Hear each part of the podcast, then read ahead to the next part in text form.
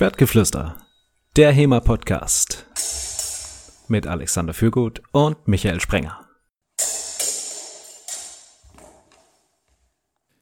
Liebe Hörerinnen, liebe Hörer, heute wollen wir einmal über ein sehr interessantes Thema reden, nämlich die C-Trainer-Ausbildung im historischen Fechten.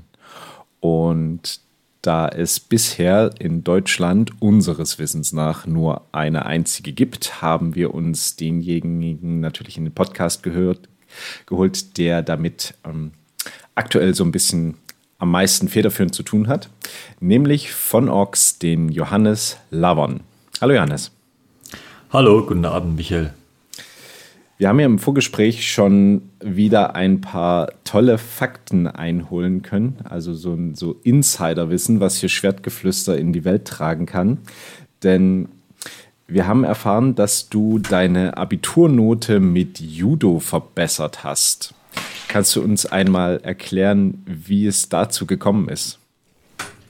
Ähm, ich hatte damals einen Sportlehrer, der im Judo einen Schwarzgurt hatte und ähm, der ist eben auf die Idee gekommen, ähm, er könnte einen äh, Grundkurs anbieten, einen Grundkurs Sport mit Judo.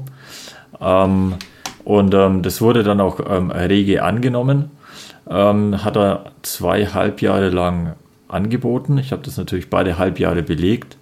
Äh, ich glaube, das war K12 2 und K13 1 oder so. Also so hieß damals noch die, das, was jetzt Qualifizierungsphase ähm, ist.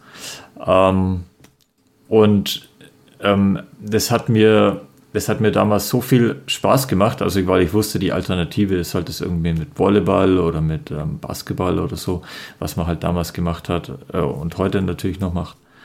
Ähm, und ähm, als ich dann ähm, mit, meinem, mit meinem Studium und mit meiner Ausbildung fertig war und äh, hier in Bamberg angefangen habe zu arbeiten, äh, kam ich mit ähm, dem langen Schwert in Berührung und ähm, dann hat es ungefähr ein Jahr nochmal gedauert, bis, ähm, äh, bis ich die zwei Dinge eben zusammengeführt habe, also die Erinnerung an meine damalige ähm, Schulzeit als Oberstufenschüler und das Fechten und dann kam eben der Entschluss, äh, die Idee und dann später der Entschluss, ähm, das selber äh, anbieten können zu wollen.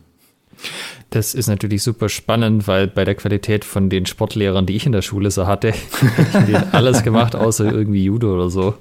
Einfach wegen der Art, wie sie die Gruppe nicht unter Kontrolle hatten und so. Das wäre, glaube ich, ziemlich ausgeartet. Aber das ist schön, wenn es bei dir anders lief. Jetzt hast du deine Ausbildung schon angebrochen. Du bist ja äh, Lehrer, hast eine Lehrerausbildung gemacht und äh, bist Kunstlehrer. Genau. Und hast dann 2010 oder 2011 äh, so in dem Dreh zum historischen Fechten gefunden. Und damals, da, äh, liebe Hörerinnen, liebe Hörer, äh, das ist auch ein sehr interessanter Fakt, der heute wahrscheinlich gar nicht mehr so vorstellbar ist. Du warst ein halbes, dreiviertel Jahr gefühlt auf der Warteliste. Also du, du bist dort nicht direkt äh, reingekommen, sondern musstest da warten, ja. bis, äh, bis du nachrücken konntest. Ja, damals gab es Wartelisten. Ich weiß nicht, wo es ähm, andernorts war, aber ich weiß, dass es ähm, bei Ox ähm, äh, in Bamberg äh, auf jeden Fall auf dieser Warteliste stand ich. Ähm, in München war es zu der Zeit auch so, dass es, dass die Hallen einfach zu voll waren, ähm, dass, oder dass ähm, nicht genügend Waffen da waren. Ähm, also man, es war sogar schwierig, als mal zuschauen zu dürfen, ja, weil es gab einfach zu viel, ein zu großes Interesse daran. Ähm, und das hat dann, hätte dann das Training gestört. Ähm, in Bamberg war es, glaube ich, eine Gruppe von ungefähr 15 oder 20 Leuten, die regelmäßig da im Training waren. Also nicht nur die eingeschrieben waren als Mitglieder, sondern die da auch tatsächlich da waren. Und ähm, das war jetzt keine Schulsporthalle, sondern so eine, so eine 12 auf 17 Meter große ähm, äh, Halle, in der man halt so eine Privathalle, äh, schon mit einer ordentlichen Deckenhöhe, also so, dass man mit langen Schwertern und auch mit Stangen ähm, was machen konnte, aber ähm, ja, also bei so einer, bei 150 Quadratmetern, da ist bei, bei 15 Fechtern einfach Schluss gewesen. Und äh, du hast ja, ihr habt ja damals mehr so Kali mit Schwert gemacht, hast du uns erzählt. Also das war eher so philippinisches Stockfechten, was sie da gemacht haben. Und äh, dann haben sie natürlich irgendwie alles in die Finger genommen, was mit Kampfkunst zu tun hatte. Und da war dann so ein deutsches Langschwert dabei. Äh, kann man sich das so vorstellen? Ähm, ja, es war noch, also bei, äh, überhaupt bei mir kann man sich das ein bisschen so vorstellen, dass ich fast an Kampfkunst fast alles gemacht habe, was, ähm, äh, was greifbar war und was mich interessiert hat. Ähm, Kali mit Schwert war nochmal in einer anderen Trainingsgruppe, also die es mit ähm, der Ox-Trainingsgruppe nichts zu tun hatte. Ah. Ähm, weil es an unterschiedlichen Terminen war und weil es in äh, fahrbarer Nähe wär, hab, äh, war, habe ich natürlich beides gemacht. Ähm, und so ähm, auf meine Art versucht, es so unter einen Hut zu bringen. Also technisch komplett äh, eine andere, äh, komplett eine andere Sache. Ähm, und auch das hat sich natürlich in den letzten zehn Jahren ähm, geändert. Und dann kam dann so langsam der Entschluss für dich, dass du das, was du da gelernt hast, auch ausbilden möchtest und dich äh, auch in einem größeren Rahmen darum kümmern möchtest. Also dort eine solide Ausbildung auch für andere Trainer ähm, zur Verfügung zu stellen. Du hast ähm, dann 2014 ähm, beim Alex Kiermeier äh, angefangen, den, den Sportassistenten zu machen, richtig? Das war 2014, ja, da waren wir in der Sportschule Oberhaching. Ähm, also ich habe von meinem ähm, Standorttrainer äh, quasi die Erlaubnis oder den Auftrag bekommen, äh, den, den Assistenten zu machen, ja, damit er eine, eine, Hilfe hat im Training. Und ähm, ich denke, da, es ging natürlich auch in Richtung Nachfolgeregelung äh, äh oder ja, dass man halt mal ein paar Trainingseinheiten abgeben kann. Und da habe ich den Alex kennengelernt, ja. Und hast dann 2017 den C-Trainer und jetzt ist die Frage, was für einen C-Trainer hast du dann damals gemacht? Ähm, das war tatsächlich schon der C-Trainer. Noch früher hieß es äh, Übungsleiter, also dieses, ähm, dieses Trainersystem ähm, beim ähm, Bayerischen Landessportverband, beim Bayerischen Fechterverband wurde in der Zeit ähm, geändert. Also es gibt noch im Verein auch welche, die haben den, die, die Übungsleiterlizenz. Ähm, aber mit 2014 auf jeden Fall, da gab es den C-Trainer. Ja. Und das war dann C-Trainer Fechten, C-Trainer historisches ja. Fechten. Äh, C-Trainer Fechten. C-Trainer ja. Fechten. 2014 hieß das C-Trainer Fechten. Ähm, und 2021 hieß es dann zum ersten Mal offiziell C-Trainer Fechten, Sparte historisches Fechten. Okay, aber du hast den C-Trainer Fechten gemacht, schon mit Inhalten zum historischen Fechten oder hast du wirklich so ja. Säbelding, Florett, quasi olympisches Fechten als Grundlage dann da gemat? Ja, also mein Einstieg als äh, Assistent, der war noch sehr äh, sportfechtenlastig. Äh, wir haben äh, so puh, 50 Prozent mindestens mit den Sportfechtern zusammen gemacht. Ähm, und ähm, ab und an, so bisher auch, ich glaube, es lag auch an der Hallenbelegung, also wie die, wie die Hallenbelegung es zugelassen hat, äh, haben wir dann historische ähm, Fechteinheiten gemacht, also komplett mit Langschwert und schwerer Maske, wie man sich das vorstellt. 2017 war dann, ähm, das war dann ein anderer Ausbilder, das war der Martin Betzenbichler. Ähm, äh, und da gab es dann eben schon verschiedene äh, Waffen, also Dussak, ähm, langes Schwert, es gab äh, Austausch zwischen den, ähm, zwischen den Teilnehmern. Ähm, auch da haben wir aber noch äh, viel Beinarbeit mit den ähm, olympischen Fechtern mitgemacht. Jetzt haben wir schon vom Sportasi geredet. Ich glaube, hier sollte man schon mal erklären, was ist denn eigentlich der Sportasi? Tja, der Sport, also das kommt aus Bundesland an. also die, ähm, diese Begriffe sind ja alle nicht ähm, geschützt, also nicht so, also soweit ich weiß. Ähm, der Sportassistent ist in Bayern die Vorstufenqualifikation Fechten. in anderen Landesfechtverbänden, glaube ich, ist der Sportassistent die sportartübergreifende Basisqualifizierung und ähm, wie, wie man es sonst noch nennen kann, ja, weiß ich nicht, aber bei uns, wir nennen das den, den Sportassi. Wenn du ähm, mit dem Schwert, mit der Maske so ein Wochenende da mitgemacht hast und dir noch überlegst, ob, du, den, ob du die, die komplette Lizenz machen möchtest. Okay, ähm, dann lass uns doch vielleicht mal so einsteigen jetzt. Der C-Trainer selbst, jetzt auch ohne historisches Fechten, ist vielleicht was, was die Leute kennen.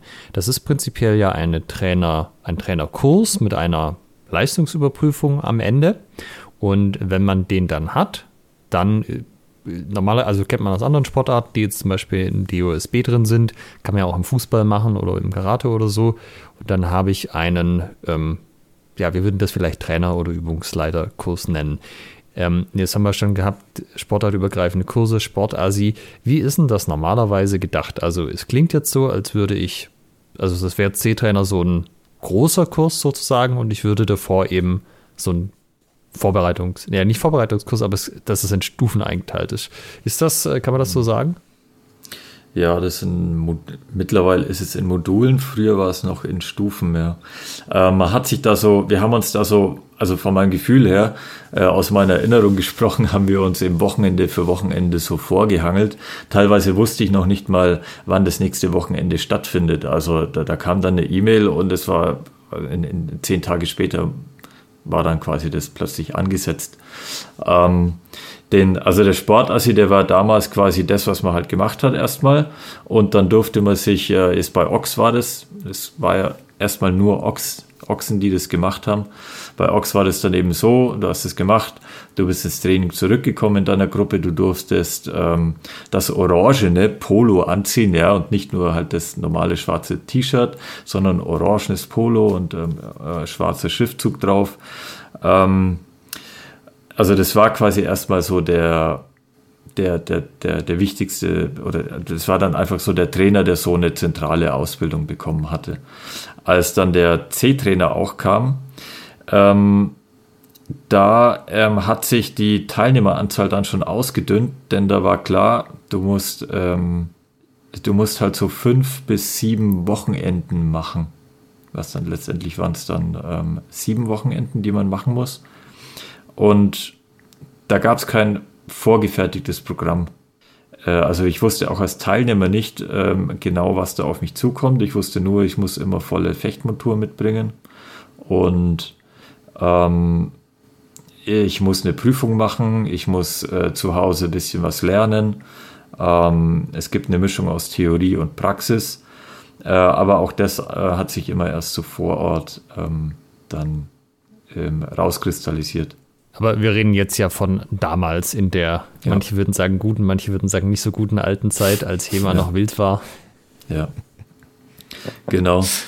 Äh, HEMA ist immer noch wild, ja. Und wir versuchen, wir haben es in den letzten Jahren versucht, ähm, das äh, zu ähm, äh, didaktisch äh, ja, ähm, äh, äh, runterzubrechen oder so eine, also was auszuwählen, wo man sagen kann, okay, wenn man das äh, jemanden mitgibt, der schon fechtet, der eine Fechterfahrung hat, dann tut der sich leichter, anderen Leuten das beizubringen. Also sagen wir, dass vielleicht das, die Aneignung des Fechtens ein bisschen beschleunigt wird. Ähm, also das zu strukturieren. Jetzt sind wir da natürlich nicht die Einzigen, die das gemacht haben. Das ist klar. Also deutschlandweit gibt es schon ähm, äh, Versuche, erfolgreiche Versuche, eine Trainerausbildung ähm, zu machen. Ähm, wir hatten es halt das ähm, Glück, dass aufgrund unserer Anstrengung das dann auch äh, in einer offiziellen ähm, Lizenz äh, gefruchtet hat. Kann man denn sagen, jetzt den C-Trainer plus die Vorstufe, den Sportasi zusammen, ist das, was ist das Ziel davon? Ist das eine, eine Trainerausbildung? Also wenn ich das gemacht habe, ja. dann habe ich eine komplette Trainerausbildung sozusagen gemacht und kann äh, an den Mann oder die Frau in der Halle losgelassen werden? Äh, ja und nein. Also es ist auf jeden Fall eine, eine Trainerausbildung. Ähm, und wenn du das mitgemacht hast, dann bist du, ähm, ähm, dann fühlst du dich im Training ähm, sicherer und das werden auch deine Schüler merken. Ähm, Ja, ist natürlich immer teilnehmerabhängig, ganz klar. Aber komplett, ähm, nein. Für eine komplette Trainerausbildung, also wenn man mich fragt, müsste man drei Jahre lang so eine, so eine, so eine Lehre gehen. Ähm, also an, also an so eine wirklich so eine geschlossene Schule oder so, also wie eine Handwerksausbildung, ähm, würde ich mal sagen. Ähm, aber es ist ein, es ist ein Anfang. Und ähm, wir selber, wir, wir kämpfen natürlich, also ich selber kämpfe auch mit dem Konzept, das ich es da mitentwickelt habe, weil ich mir denke, Gott, da, da fehlen doch noch unendlich viele Dinge. ähm, aber ähm, so ein bisschen bin ich schon auch stolz auf das, was wir jetzt da äh, rauskristallisiert haben, weil es macht in sich geschlossen einen Sinn. Wer ist denn dann die Zielgruppe? Wenn du sagst, es ist jetzt ein, eine Ausbildung, nach der man sich sicherer fühlt, im, im Training aufzutreten, aber du würdest es nicht als wirkliche Trainerausbildung so von A bis Z beschreiben. Wer ist die Zielgruppe deiner Meinung nach für diese Ausbildung, die ihr da konzipiert habt? Das ist einfach zu beantworten. Also es sind ähm, alle Fechter, die ähm, so, eine, ähm, so ein fortgeschrittenes Niveau ähm, erreicht haben, würde ich mal sagen. Ähm, also die, die, die das Fechten grundlegend mal begriffen haben. Ähm, vier Jahre, wenn du Fechterfahrung hast, ja, so drei, vier Jahre, dann bist du da sicher gut dabei. Aber vor allem musst du auch den Wunsch haben, das weiterzugeben. Ansonsten macht das natürlich keinen Sinn. Mhm. Jetzt haben wir auch schon das interessante Wort Lizenz gehört. Ja. Und da würde ich gerne mal drauf eingehen, denn das heißt ja nicht umsonst C-Trainer, und ähm, da gibt es ja dann auch noch B und A und auch ein Diplom. Und was habe ich denn davon, eine C-Lizenz ähm, zu erhalten? Und wer gibt mir die überhaupt? Die Lizenz, ähm, die Lizenz, die kommt von ähm, ganz oben, ja, also vom Deutschen ähm, Olympischen Sportbund. Ähm, und ähm, der der hat ähm, sportartspezifische äh, Unterverbände, also der Deutsche Fechterbund ist ähm, dafür für unseren Bereich eben zuständig und der erteilt die Lizenz. Das, ähm, die Kultusministerien der Länder, also in unserem Fall eben Bayern, die erkennen diese äh, Lizenzen an. Also es ist eine Zusammenarbeit, also die Landesministerien und die Sportfachverbände des ähm, DOSB, die ähm, arbeiten da zusammen. Und was bringt es mir, so eine Lizenz zu haben? Denn ich könnte jetzt auch, ihr hättet jetzt einfach so eine Ausbildung machen können, um, ja. die den gleichen Umfang, die gleichen Inhalte habt und äh, hättet euch da jetzt nicht in dieses DOSB-Rahmen-Regelwerk ja. äh, ja, da eingliedern müssen. Was, was bringt mir also, so eine Lizenz? Ähm, die Lizenz selber, die bringt äh, dir als Vereins mit, also der, dem, dem Vorstand vom Verein, bringt es, dass er den, ähm, na, wie nennt sich das, ähm, äh, dass er Zuschüsse bei der Stadt beantragen kann. Also die Städte unterstützen ähm, BLSV-Vereine finanziell. Was ist Und die? Äh, die Pauschale, die, äh, die Vereinspauschale. Das ist DLSV. Und die wird aufgewertet. Bitte? Was ist DLSV? BLSV, Bayerischer Landessportverband. Ah. Äh, das habt ihr sicher auch. Also es gibt für, äh, jedes äh, Bundesland hat einen, ähm, einen Landessportverband, also der LSV. Und ähm, die Städte unterstützen ihre Vereine finanziell mit der Vereinspauschale. Also wir, ist zum Beispiel für Ox gesprochen, wir sind ein Münchner Verein und ähm, wir beantragen die Vereinspauschale bei der Stadt München ähm, und dann, ähm, dann geben, du gibst ja, du gibst ja jährlich an, wie viele Mitglieder du hast. Also zum Beispiel, du hast jetzt einen Verein mit 50 Mitgliedern, gibst du an 50 und äh, beantragst die Vereinspauschale. da kriegst du 50 Punkte und das wird jährlich ausgerechnet. Ähm, und das ist jetzt noch nicht so viel Geld, wir mal, bei fünf, also eine Einheit sind, glaube ich, so 30 Cent oder so. Das wird jährlich so ein bisschen schwanken. Vielleicht sind es mal 28 Cent, mal 31. Also das sind jetzt noch keine Zahlen, äh, für die sich bei jeder Vereinsgröße der Antrag lohnt. Mhm. Ähm, ein C-Trainer ist ähm, vor der Stadt 650 Punkte wert und da kommen wir dann schon in Größen, wo sich das lohnt. Also das wäre jetzt mal so die finanzielle Seite. Ähm, aber auch das ist es noch kein Grund, äh, den C-Trainer zu machen, denn ähm, wie gesagt, also insgesamt neun Wochenenden. Ähm, das ist halt, das ist eine ganz andere Hausnummer als so ein paar, ähm, als so ein paar Cent mit mal 600 multipliziert. Ähm, die Lizenz, die bringt dir vor allem dann was, wenn du, ähm, also so eine Art, so eine versicherungstechnische Absicherung, mal angenommen, es passiert was, ne? ähm, und du hast da einen Minderjährigen am Start, also zwei 16-jährige Fechter, ne? Ähm, und jetzt fragt die Versicherung nach, wie ist das passiert? Ähm, wer hat gesagt, dass die das machen sollen? Ähm, und da bist du mit, äh, mit einer C-Trainer-Lizenz ähm, schon mal gut aufgestellt und dein Vorstand ist ähm, abgesichert, weil der hat, also mit dem Vorstand selber hat es da nichts mehr zu tun. Also niemand fragt dann, ähm, ähm, wer, wer hat diese Lehrperson damit beauftragt, das Training zu halten, äh, sondern man fragt den C-Trainer direkt, ja, warum und was haben sie da aufgetragen. Ähm, äh, also, also wie haben Sie, wie haben Sie sich das, ähm, wie haben Sie da das Konzept entwickelt? Was haben Sie den Übenden gesagt, dass sie machen sollen? Ähm, und dann natürlich, du kannst ähm, dann deine Sportart eben an offiziellen Institutionen auch ähm, lehren. Du bist dann nicht einfach irgendeine Person, die von sich selber sagt, ich kann das, sondern ähm, dass ähm, die, ja, also der, der staatliche Überbau sagt mit der Lizenz, diese Person kann das. Sind wir dann bei dem Punkt, dass du historisches Fechten in der Schule als äh, Unterrichtsinhalt bringen kannst, wenn du so eine Trainerlizenz hast? Also wenn du ein Lehrer bist, dann äh, sowieso. Also wenn du es schon an der staatlichen Schule unterrichtest, dann ähm, kannst du mit der C-Lizenz das auch an der Schule unterrichten, äh, ohne dass dein Chef da mit seiner Verantwortung drin hängt, ja, weil der ist letztlich der, der dich da hinstellt. Ähm, und in meinem Fall ist es eben so, ähm, dass ich, ähm, dass ich Schüler abiturrelevant ja, benoten kann. Im historischen Fechten. Ja, Cool. Genau. Also so ah, der Scheitelhauer war nix. Minus. wirklich so. Setzen. Ja, ja, es, es, ist, es ist wirklich so. Also, okay. ähm, ja, also meine, meine Schüler mussten jetzt letztes Jahr eben auch eine praktische Fechtvorführung machen. Ähm, oder äh, Videos erstellen, also ähm, verschiedenste Arten von der Notenerstellung, ja, genau. Und da war es eben, ähm, ja, mach den Zornhauer, mach den äh, Krumpauer, äh, was, ist, äh, was bedeutet Einschießen und so weiter und so weiter.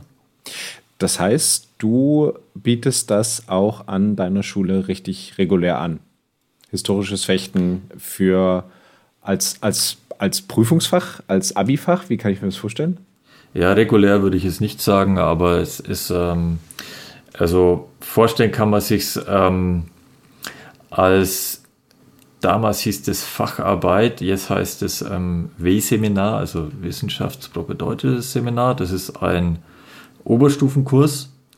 Ähm, und da schreiben die Schüler ihre wissenschaftliche Arbeit, ihre wissenschaftliche Hausarbeit drin. Also komplett mit ähm, in die äh, Bibliothek gehen oder also also wie, was muss da in den Kopf rein, wie zitiert man aus Quellen und so weiter. Äh, darum geht das W-Seminar. Ähm, und das gibt's eben auch, kann man eben auch in Sport machen, eben dann mit den entsprechenden Inhalten. Und ähm, das lief jetzt eben über das historische Fechten. Das ist ja cool. Die gehen dann sozusagen in die Deutsche Nationalbibliothek, Fach 3227a, nehmen sich dort ein Buch raus und dann. Äh korrekt, korrekt. Ähm, oder interviewen einen ähm, äh, bekannten Fechtmeister, der ähm, zwei Bücher über den Joachim Meyer geschrieben hat. Ja, ah, cool. Ja, wie geil ist das denn? Da kann man Schwertkampf mit Schwertkampf seine Abi-Note aufwerten. Das ist ja eine, ein, ein Mehrwert, sondern das Gleiche meiner Meinung nach. Träumchen. Ja. Für die, die sich für das Fechten interessieren. Ja. Ähm, aber natürlich auch für Schüler, die es ähm, sagen, hm, ja, die anderen Alternativen, die es angeboten werden, sprechen mich nicht so an. Äh, da ist was mit äh, Schwertern, mache ich das. Wie viele Schülerinnen und Schüler haben diesen, äh, diese Arbeit jetzt schon durchgeführt bei dir? Elf. Elf. Und das sind jetzt auch alles Ochs-Mitglieder oder wie ist das? Wie? das bleibt noch, äh, ja, das, das, bleibt noch zu hoffen. Nein, ich schätze, ich schätze mal nicht. Also für die meisten äh, war das sicher eine, ähm, eine, eine, interessante Abwechslung. Ähm, und es war jetzt auch nicht das Ziel, da irgendwie dauerhaft ähm, äh, Fechter äh, zu gewinnen, sondern das Ziel war mehr äh, das ähm, Fechten mit dem, äh, mit dem langen Schwert nach deutscher Schule äh, so, so, so, so, ein, so ein erster Schritt dazu, das zur Allgemeinbildung zu machen. Also das einfach, sag mal, also die, das, das, das Deutsche, das im, im, im Bewusstsein von Deutschen, ich sage jetzt einfach Deutsche Schüler, nicht, dass es, also in anderen Ländern gibt es es ja auch, aber der Fokus des W-Seminars war der auf deutsche Schule. Also wir haben jetzt nicht spanisches Rapier gemacht oder so. Ah ja. ähm, und das, somit das Ziel war eben, dass ähm, äh, dass es eine Normalität wird, dass es deutsches Fechten gab und dass es ein Sport ist, dass es eine, ein Kunstsport ist und nicht einfach nur ähm, ein Haufen bärtiger Männer, die sich mit Stahl im Wald treffen. Ja. Sagen wir es mal so. Das soll es ja auch geben, ne? Jetzt, äh, Alex? Ja, also das heißt, um das nochmal zusammenzufassen, C-Trainer mit Lizenz, der Staat steht da dahinter. Haftungstechnisch wird die Haftung zum Trainer genommen, vom Vorstand weg. Man kann Fördergelder beantragen, man hat Chancen, in Dinge reinzukommen, in die man sonst nicht reinkommt, wie jetzt in deinem ja. Fall in die Schule. Ja. Ähm, was ich auch gehört habe, äh, schon von ein paar Leuten, dass wenn man irgendwie jetzt zum Beispiel bei einer äh, zum Beispiel zum Verein geht und sagt, hey, wollt ihr nicht eine Abteilung historisches Fechten? Wir haben das ja auch schon ein paar Mal erwähnt, dass das durchaus eine Möglichkeit ist, dass die natürlich auch mal fragen, wie sieht es denn so mit Qualifikationen aus oder auch wenn man von der Stadt irgendwie mhm. was will, vielleicht auch von der Kirche. Und da habe ich auch schon durchaus gehört, dass es hilfreich ist, wenn man was Offizielles vorzuweisen hat. Ja. Ich habe auch gehört, dass es, ähm, also von, als, aus meiner Münchner Zeit, ähm, da war ich noch ähm, mit ähm, ähm, beim, beim Karate dabei ähm, da habe ich auch gehört, dass es in manchen Gyms, ja, also wenn du da einfach einen Raum mieten willst, dich einmieten willst oder eine Stunde zu geben, dass die äh, fragen, ob du eine C-Lizenz hast. Ähm, also das ist halt die, das ist, das kann schon hier und da ein Ausschlagspunkt sein oder bei manche VHS, also manche Volkshochschulen, äh, fragen da vielleicht auch erstmal, wenn sie dich jetzt nicht kennen. Aber mit dieser C-Lizenz bist du meistens äh, ziemlich gut dabei. Gern gesehener Gast. Auch ge Nochmal bitte, Michael? Gern gesehener Gast. Gern gesehener Gast, ja. Es geht ja, ja um gewisse Mindeststandards, würde ich es mal so formulieren, oder? Das sowieso, ja. Jetzt haben wir geklärt, was, was sozusagen mit der Lizenz an sich auf sich hat, dass das einen deutlichen Mehrwert hat, wirklich so eine C-Lizenz zu haben. Allerdings ist es so, dass, wie ich es ja in der Anmoderation schon gesagt habe, diese Ausbildung, die du jetzt betreust, die einzige ist, wo es eine C-Lizenz, ein C-Trainer, historisches Fechten gibt. Warum ist das so schwer? Also warum gibt es davon nicht mehr? Naja, das historische Fechten ist noch jung. Ähm, ich denke, ähm, dass sich mit der, mit der Anzahl der Fechter ähm, auch irgendwann die, also mit der steigenden Anzahl von äh, Fechtern äh, in Deutschland, in Europa, äh, sich auch die offiziellen Lizenzen durchsetzen werden. Ähm, vielleicht wird es sogar mal zu irgendeinem, zu, zu irgendeiner Art von normalem Sport. Ähm, ich denke, es wird eine Randsportart bleiben, aber ähm, es gibt so viele, also äh, gerade in Deutschland ist so eine Vielfalt an Sportarten und viele davon haben jetzt schon eine, C-Lizenz auf irgendeine Weise. Äh, von daher werde ich, äh, glaube ich, ist es, ja, würde ich jetzt keine Prognose so sicher abgeben, aber vielleicht eine Zeit, einen Zeitraum von 20 Jahren wird der C-Trainer sich in, in ganz Deutschland und wahrscheinlich auch in anderen europäischen Ländern durchsetzen. Wie läuft es denn ab? Also, wie ja. seid ihr denn dazu gekommen, dass euch der Bayerische Fechtverband, so wie ich es jetzt ver äh, verstanden habe, läuft es ja über den Bayerischen Fechtverband, ja. dass der euch dann quasi diese, ich sag mal, Trainerausbildung ermöglicht? Ja, sind wir auch sehr, sehr dankbar für. Also der, der BFV war da äh, offen. Also zumindest seit der Zeit, äh, seit der ich dabei bin, äh, habe ich mich da immer willkommen gefühlt als ähm, Schwertträger und ähm, die, ähm, die Sportfechter waren auch sehr interessiert an, den, an dem, was wir da so gemacht haben. Ähm, ja, ähm, der, also der, der Punkt, den der Alex vorhin äh, gemeint, äh, ähm, angebracht hat mit den Standards, die waren da einfach schon da. Also die Sportfechter, die hatten äh, äh, die, die hatten bestimmte Dinge, die sie schon seit Jahrzehnten so machen, die, die sich bewährt haben. Und ähm, an denen orientieren wir unsere Ausbildung auch, was für uns in vielerlei Hinsicht eine große Hilfe ist.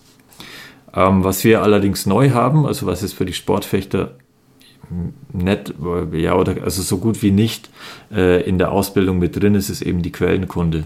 Also für uns ganz zentral. Ähm, war vielleicht auch so ein bisschen befremdlich, weil Quellenkunde, Bücher lesen, hat es mit Sport erstmal nicht viel zu tun, außer es geht um äh, Trainingspläne vielleicht oder um, um, um Anatomie. ähm, Dafür muss man gerade noch schreiben und lesen können, für alles andere geht man auf die Bahn. Und dann, äh, dann waren wir da äh, plötzlich mit, ähm, ja, mit, mit Feder und Tusche da gesessen. also nicht, dass wir jetzt da immer viel mit äh, Feder und Tusche machen, aber es kommt durchaus vor, ähm, dass man eben auch transkribiert. Ähm, und ähm, dafür mussten wir natürlich so selber überlegen, wie machen wir das, was packen wir da rein, wer kennt sich damit aus, ähm, wer ist da äh, offen dafür, das in der Ausbildung anzubieten. Das wenn ich jetzt auf die, auf die Webseite vom, vom DFB gucke, mir bei fechten.org da die aktuelle, äh, das aktuelle Ausbildungskonzept für den C-Trainer ansehe, mhm. dann ist der aus verschiedenen Modulen aufgebaut. Und ja, man hat dann quasi so eine Grundmodule bis zum vierten. Und dann teilt sich das auf in eine leistungssportliche Schiene und eine breitensportliche Schiene. Ja. Und wo steigt da der, wo steigt da das historische Fechten ganz konkret ein? Das historische Fechten, das steht schon ganz am Anfang. Also bei Modul 1 und 2, äh, das sind ja die Module, die du in deinem Landessportverein machst mit, ja, da sitzt dann in einem Raum mit Tänzern, mit Fußballern, mit Kickboxern, mit Einradfahrern und so weiter. Ähm, und da macht man so diese allgemeinen ähm, äh, allgemeinen Physio-Sachen, also super Qualität auf dem neuesten Stand. Ähm, bei mir war das damals äh, noch progressive Muskelrelaxation zum Beispiel, ja, also solche Dinge hat man da gemacht. Ähm, und da sitzt du als historischer Fechter drin. Also ähm, du sagst ja nicht, ja, wir machen da irgendwie so eine Randsportart und machen das irgendwie mit den Fechtern, sondern ähm, du hast da vielleicht sogar dein Schwert dabei und stellst es vor den anderen auch vor und vielleicht deine Ideen, wie man sich aufwärmt und so, worauf man da achten muss. Ähm, und ähm, also es geht von Anfang an so los. Das sind die ersten zwei Module. Und dann kommt so das erste ähm, rein fechterische Modul, das ist Modul 3, heißt es, also 3.1 und 3.2. Da, da wird die absolute Basis gelegt. Und die ist eben im Fechten das Lektionieren. Also die Sportfechter lektionieren ganz, ganz viel. Und die historischen Fechter, soweit ich es im Bilde bin, lektionieren noch ganz, ganz wenig. Ähm, mag daran liegen, dass man beim Lektionieren viel Beinarbeit machen muss. ähm, aber da, es ist halt auch äh, sehr, sehr, also von Kondition und von Koordination sehr anspruchsvoll und der Ton, der da beim Lektionieren herrscht, ist jetzt nicht für alle historischen Fechter das, was, was sie im Training suchen oder was sie da gewohnt sind. Ja. Also man wird unfreundlich behandelt, man wird ständig korrigiert, man wird auf Fehler hingewiesen, muss das nochmal machen, obwohl man eigentlich schon ähm, äh, konditionell sich gern ähm, so, so mal so eine, so, eine, so eine Plauschpause einlegen möchte. ja. Das ist das Lektionieren, das bringen wir dem Fechter dabei. in den ersten das beiden klingt, Wochenenden. Das, das, klingt so, als sei dieses Modul 3, also quasi Fechtpraxis 1 und 2, wenn ich das hier richtig sehe. Mm. Da geht es quasi darum, die Grundlage für diszipliniertes Training zu legen. Also wie ich als Lehrer da dem Trainierenden gegenüber oder der Trainierenden gegenüber auftrete und die, die Grundlage für die Zusammenarbeit sozusagen. Kann man, ist das richtig oder wie würdest du das beschreiben? Äh, die Grundlagen für diszipliniertes das, äh, das machen wir beim Sportassistenten schon. Ne? Da legen wir die Grundlagen. Ah, okay. Äh, der, der, der, Sportassistent ist kein Modul. Also der zählt es nicht zu diesen Modulen 1 bis 7, glaube ich, gibt es. Sondern der Sportassistent, das ist wirklich die Vorstufenqualifikation. Also es ist die, das, was man macht, bevor man die, auf die erste Stufe geht. Ähm, äh, bisher war das, haben wir das so behandelt wie so einen Mini-Trainer in Zukunft wird es aber so sein, dass wir da äh, die, ähm, die technischen und strategischen Grundelemente, so wie der DFB sie für uns, also, also wie der DFB sie verlangt, ähm, durch ähm, ähm, äh, vermitteln. Also die heißen auch so TGE und SGE. Ähm, und das machen wir alles im Sportassistenten. Also welche Huten gibt's, äh, welche Stände gibt's, äh, welche Haue gibt's, ähm, wie, ähm, wie funktioniert das mit dem Vor und Nach, was ist eine Angriffbewegung, was ist eine Meidbewegung, also Angriff und hm, Versatzung. Ähm, und ähm, beim Modul 3.1 und 3.2 wird es dann intensiviert, also da greift man das nochmal auf und dann wird es eben durchdekliniert. Ähm, wie genau kann ich jetzt nicht sagen, weil ähm, das ist jetzt noch nicht so ausgearbeitet. Äh, aber ich vermute mal, dass es eben äh, stark an der, also das ist für die, für die, für die Fechter unter den Hörern, äh, stark an der Lichtenauer Lehre bleibt. Also dass man eben da sagt, Zornhau, Krumpphau, Twerhau, Schielhau, Scheitelhau mit all ihren Stücken. Ähm, und das dann relativ stringent ähm, durcharbeitet. Das ist so das erste Modul. Und das muss man halt in Bayern machen. In Bayern sind die, äh, sind die, die das halt ausgearbeitet haben, also wir ja, bei Ox.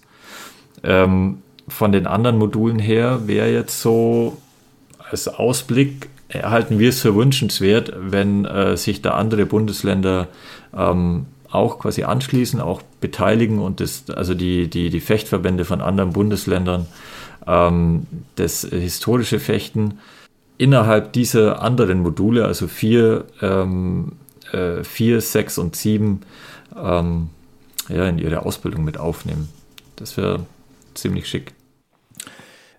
Das heißt, dass, also wenn das so funktionieren würde, dann müsste auch nicht jeder nach München fahren oder nach Oberhaching, was ja äh, vor München ist, oder hinter München, je nachdem, wovon man, woher man kommt, äh, sondern man könnte zumindest einen Teil der Ausbildung mehr oder weniger in der Nähe abschließen, wenn ja.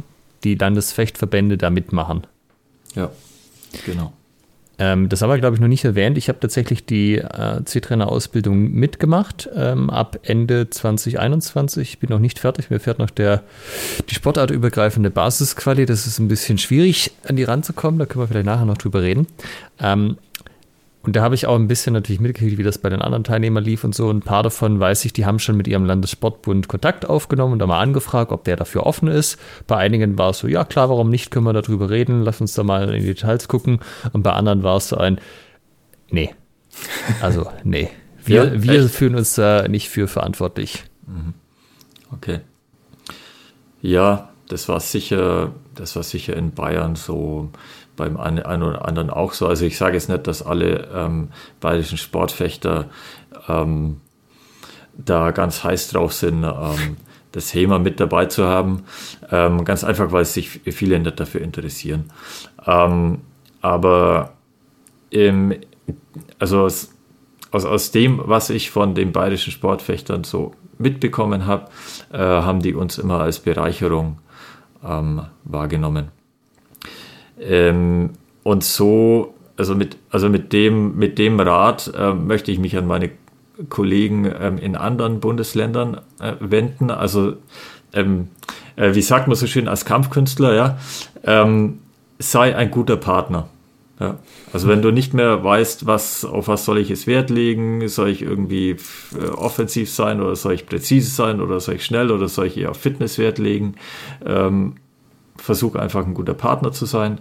Und ähm, wenn du jetzt als, ähm, wenn du fürs, wenn dir daran gelegen ist, den C-Trainer umzusetzen mit deinem ähm, äh, mit deinem örtlichen Fechtverein, äh, äh, Fechtverband, ähm, mach dich wertvoll, mach dich nützlich ähm, und ähm, dann sollte das eigentlich sollte es eigentlich laufen, ja, weil es gibt äh, es, es gibt keine äh, es gibt schon Gründe, warum ähm, das historische Fechten keinen Platz haben sollte im Sportfechten, ähm, aber ähm, es wird da ziemlich dünn, also wenn man da eine, eine längere Argumentation äh, durchführen würde, ähm, dann spricht doch sehr viel dafür, dass ähm, das historische Fechten ja, als Basis des äh, modernen Fechten äh, da auch mit ähm, rein sollte.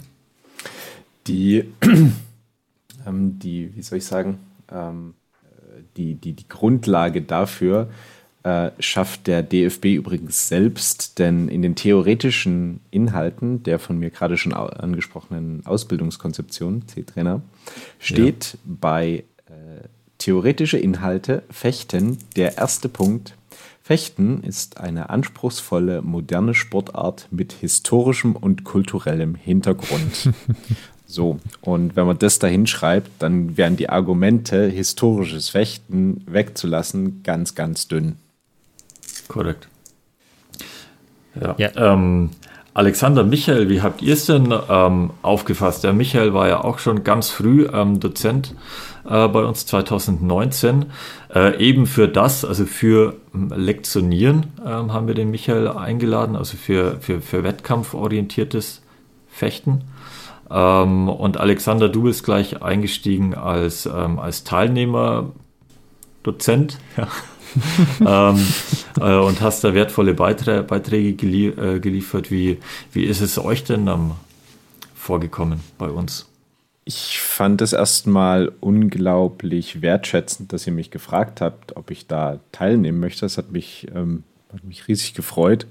Und ich kann mich noch an den Tag erinnern. Ich äh, war, wir hatten, waren verabredet für 14 Uhr, sollte die Einheit äh, beginnen. Und ich bin dann, ich bin mit dem Auto angereist und hatte das so getimt, dass ich ähm, in guter Zeit vorher da bin. War, glaube ich, so gegen halb zwei war ich da und bin da zur, zur Rezeption von dieser Sportschule in, in Oberhaching und ähm, ja, habe dann den Schlüssel für mein Zimmer bekommen und die Frau beschrieb mir dann den Weg zur Halle. Und das war so, ja, sie gehen den Gang hinter äh, und dann nach unten und dann noch, ja, so zweimal rechts so ungefähr. Und das habe ich dann auch gemacht. Und während ich diesen Gang lief, wurde mir bewusst, das ist, also das ist hier ein bisschen größerer Komplex. Also dieser Gang, das war jetzt nicht irgendwie so 20 Meter, sondern gefühlt bin ich da erstmal einen Kilometer lang gelaufen. ein Korridor. Und mir, mir, mir, mir fiel dann auf, ja, okay, so viel Zeit hast du jetzt nicht eingeplant hier.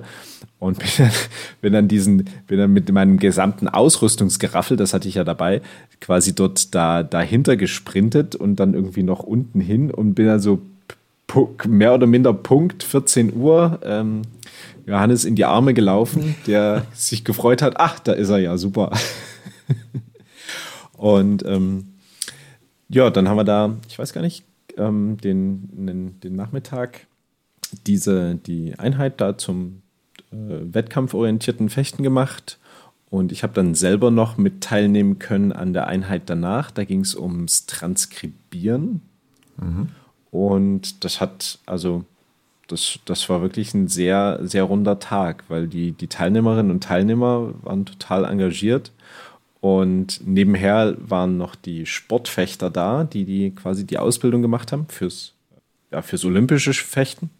Ähm, und das war dann auch cool, abends mit denen zusammenzusitzen und sich mal mit denen zu unterhalten. Das war das erste Mal damals für mich, dass ich mich mit olympischen Fechtern unterhalten habe. also äh, Degenfechter waren das da größtenteils, um dann dort festzustellen, dass die ungefähr genauso ticken wie wir. Also da habe ich keine Unterschiede festgestellt, sondern das war so, ja, Fechten ist geil, wir, wir finden Schwerter geil, wir, wir ähm, haben da voll Bock drauf auf das, was wir machen und wir machen das einfach nur mit anderen Waffen und mit anderen Regeln und mit ein bisschen anderer Ausrüstung.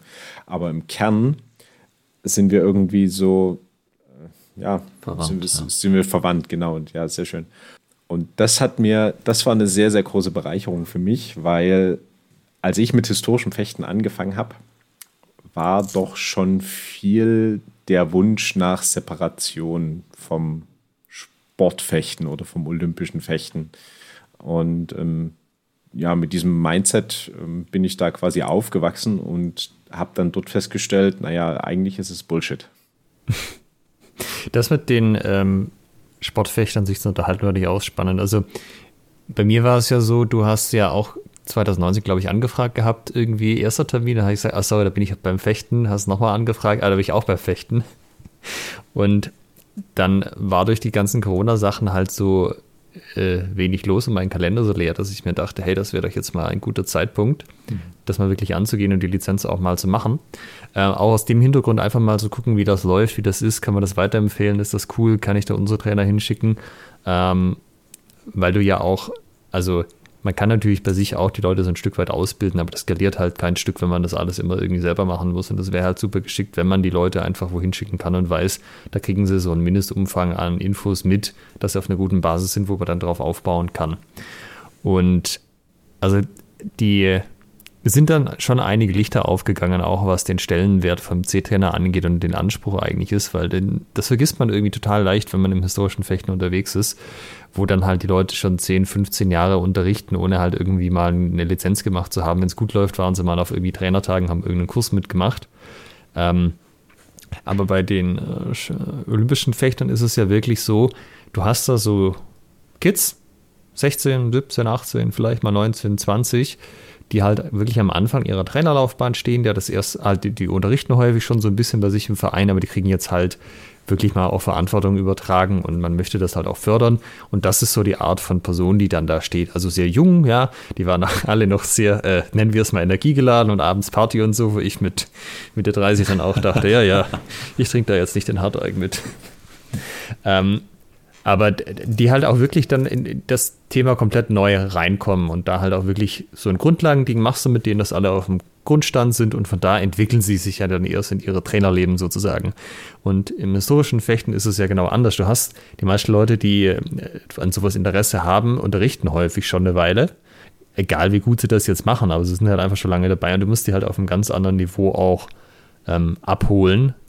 Und äh, natürlich kannst du mit denen auch mal so durchmachen, wie bringt man denn jemand so den, den Anfang bei, ja, wie hält man Schwert und so, aber das ist halt meistens was, was Leute schon können. Aber halt dieses, äh, ja, und dann geht es dann weiter, dass das halt irgendwie auch, auch so ein Thema ist, fand ich super spannend und auch, dass sich die Ausbildung ja auch im Sportfechten geändert hat. Jetzt mit den Modulen war ja noch nicht schon immer so, habe ich verstanden. Und das ja. ist auch was, was man halt in der Diskussion im HEMA immer so gehört hat. Da war so ein bisschen das Ding, das muss irgendwie für alle passen, das muss alle Ansprüche erfüllen und es muss einmal gemacht werden und dann darf es nie wieder geändert werden, weil das muss einmal, wenn man da eine eigene Ausbildung äh, konzipiert, die muss dann fertig sein und dann macht man da nichts mehr dran. Und das ist ja hier überhaupt nicht so. Das ist ja alles im Fluss. Ähm, man kann auch bei so einer etablierten Sportart wie im olympischen Fechten auch mal Sachen ändern, wenn man was dazulernt. Und wenn dann halt jemand vor 15 Jahren die Ausbildung gemacht hat, so what, hat er halt einen C-Trainer machst du heute, hast auch einen C-Trainer. Hast halt vielleicht ein bisschen andere Sachen gelernt, aber ist ja auch in Ordnung. Es soll ja nur eben eine Grundlagenausbildung sein, um einen Mindeststandard einfach den Leuten auch mitzugeben. Und da oben drauf ist dann da, wo eigentlich ähm, die Tiefe auch drauf aufbaut, so im Trainerdasein, hätte ich jetzt so mal formuliert. Ja, das stimmt. Ähm, klar, im, man muss beim, bei der C-Trainer-Ausbildung äh, viele ähm, Ansprüche bedienen, also verschiedene Ansprüche. Ähm, und ähm, die, die Teilnehmer sind ja, ähm, es sind ja nicht nur Fechter, sondern eben auch Fechtlehrer. Ähm, und haben so ein, so ein ganz eigenes Selbstverständnis von dem, was wie Fechten ist oder was das ähm, einem Menschen geben kann fürs ähm, Leben, äh, was beim, worauf es beim Fechten ankommt. Ähm, von daher wird es äh, zum Beispiel schwieriger, also gerade äh, die Frage ähm, äh, Technik äh, und Präzision und Form, ja, also wie muss es zum Beispiel ein bestimmter ähm, äh, verborgener Hau ausgeführt werden, ja, mit hohen oder mit tiefen Händen oder so, muss das linke Bein oder das rechte Bein immer vorne stehen, äh, kommt der Schielhau nur von rechts oder dachte er, wenn er von links kommt, ist es dann auch noch ein Schielhau. ähm, ja, die Klassiker. Ähm, und das sind äh, eher Fragen, die, die sind super wichtig und super interessant, ja. Also ganz klar. Äh, deswegen müsste man eigentlich jedes Wochenende so eine Ausbildung auf Ausbildung gehen. Ähm, und sowas wird aber auch diskutiert. Also sowas wird eben dann diskutiert von den Teilnehmern. Das heißt, ähm, äh, wenn wir jetzt so eine Ausbildung machen, dann überlegen wir uns eben auch, wo haben wir Diskussionsblöcke drin und über was wird sich ausgetauscht. Ähm, aber klar, man muss natürlich auch irgendwie die zwei, also, die, also äh, sagen, okay, ihr zwei Fechtlehrer seid jetzt Partner, ihr trainiert das, das und das ist mal miteinander aus, bitte auf die und die Weise. Ähm, also sonst funktioniert das ja natürlich auch nicht. Ähm, und manche Prinzipien gibt es halt trotzdem unumstößlicher. Also dass da einer ist, der halt im Vor, also vorher angreift und dann der andere das erstmal seine Haut retten muss und eben eine eine Maidbewegung nennen wir die, äh, weil die, weil der, weil die Sportfechter das Maidbewegung nennen, also eine Versatzung machen muss. Das, ähm, ja, das ist halt so, ja, ganz klar. Also ich fand es auch auffällig, auch in der Gruppe, wo ich jetzt mit dabei war, waren ja Leute dabei, die das durchaus schon ein paar Jahre machen, auch natürlich unterschiedliche Erfahrungslevel, aber schon wenig dabei, die jetzt irgendwie noch nie äh, regelmäßig unterrichtet haben. Und trotzdem hast du bei Sachen halt gemerkt, äh, für die einen war das total easy, die haben das einfach gemacht, ja logisch, das mache ich, das mache ich ja immer. Bei so Unterrichtsthemen, wo halt andere dann schon ziemlich ins Straucheln gekommen sind. Äh, und beim nächsten Thema war es dann vielleicht umgekehrt. Also auch bei Themen, wo man jetzt denken könnte, das ist total der Standard als Trainer, das kriegt ja irgendwie jeder hin, da Übungen auf eine bestimmte Art zu bauen, weil das ist ja eh das, was man die ganze Zeit macht, die, dem ist halt nicht so. Also das ist äh, sehr hilfreich, wenn dir das einfach mal jemand erzählt und vor allem dann halt auch Feedback gibt. Also das, das ist immer das eine. Wissen sich ja aufbauen, aber du brauchst halt irgendeinen Feedback-Mechanismus und einfach erfahrene Leute dabei zu haben, die so ein bisschen auch auf das Drumherum achten, auch Körpersprache, Positionierung, Stimme und so. Das spielt da ja auch immer mit rein. Also wie tritt man überhaupt auf als Person? Und also wenn die Leute deine Übung nicht checken, das merkst du, glaube ich, noch von alleine, weil die halt dann irgendwas anderes machen. Aber dass du vielleicht als Person gar nicht so rübergekommen bist, wie du rüberkommen wolltest, ähm, das kriegst du halt nur mit, wenn dir das explizit jemand als Feedback sagt, der auch weiß, worauf er achtet. Und für solche Sachen, ähm, also für auch diese ganzen Dinge, die eben auf der Metaebene ablaufen, ist es halt unerlässlich, dass du sowas äh, in Persona machst, würde ich sagen. Und dafür finde ich das auch echt wertvoll. Ja, das ist der also Bereich Didaktik. Wir haben also vier Bereiche in der Ausbildung. Bisher hat man das jedenfalls so ähm, strukturiert. Wir haben Didaktik, äh, wir haben äh, einen technischen Teil, wir haben den Quellenkundeteil und wir haben einen Teil, äh, da geht es mehr um Sicherheit und um Physio. Also, also für mich ist das so ein bisschen das Gleiche, weil ähm, also da geht es um Verletzungsprävention, also die, die, die Physis, dass man die eigene Physis, dass man die schützt. Ähm, da geht es dann aber auch so um Sachen wie, äh, ist, ein, ist, ist, ist eine Fechtfeder aus polizeilicher Sicht, aus rechtlicher Sicht, ist es eine Waffe oder ist es keine Waffe? Ja, das ist halt auch wieder genau der Bereich Grundlagen. Das ist halt was, also gerade bei dem Thema Waffe oder nicht. Da, da kannst du eine klare Antwort finden, kannst sie formulieren, kannst sagen, so sieht es aktuell aus das sind die entsprechenden Gesetze dazu und dann ist das geklärt. Dann musst du halt nicht immer dieses Hinterhofwissen, ich habe mal ja. gehört, aber bei einem meiner Freund hat es das geheißen bei der Polizeikontrolle. äh, das, das muss, also das muss halt auch aus der Szene raus. Das sind so zentrale Punkte, die müssen einfach Leute wissen, die Training geben, würde ich behaupten. Und das halt auch vermitteln können. Ja, eben. Man wird als Trainer ja auch, ähm, man wird natürlich, man ist gefordert, ganz klar. Ne? Es kommen Leute und die haben unterschiedliche Voraussetzungen, weil wir als, als Kampfkünstler sowieso an, an unterschiedlichen Punkten ähm, anfangen. Ja. Ähm, aber man wird auch herausgefordert ähm, durch eben zum Beispiel solche Fragen. Ähm, und da ist es schon, also für, für mich, als, als ich da meinen C-Trainer ähm, hatte, war das schon so eine, so eine Rückversicherung. Ähm, ich stand da einfach anders in der Halle drin. Ähm, und äh, dann kam so ein Punkt, ähm, wo, ähm, wo nicht ganz klar war, ob die C-Trainer-Ausbildung für historisches Fechten jetzt weitergeführt wird. Ähm, und äh, gleichzeitig, also wirklich praktisch, also im gleichen Jahr kam dann auch die äh, Gelegenheit, wo ich äh, sagen konnte, ja, ich möchte mich da gerne engagieren. Ähm, und dann kam es eben dazu, dass ich äh, 2019 für die äh, Ausbildung dann federführend tätig sein durfte.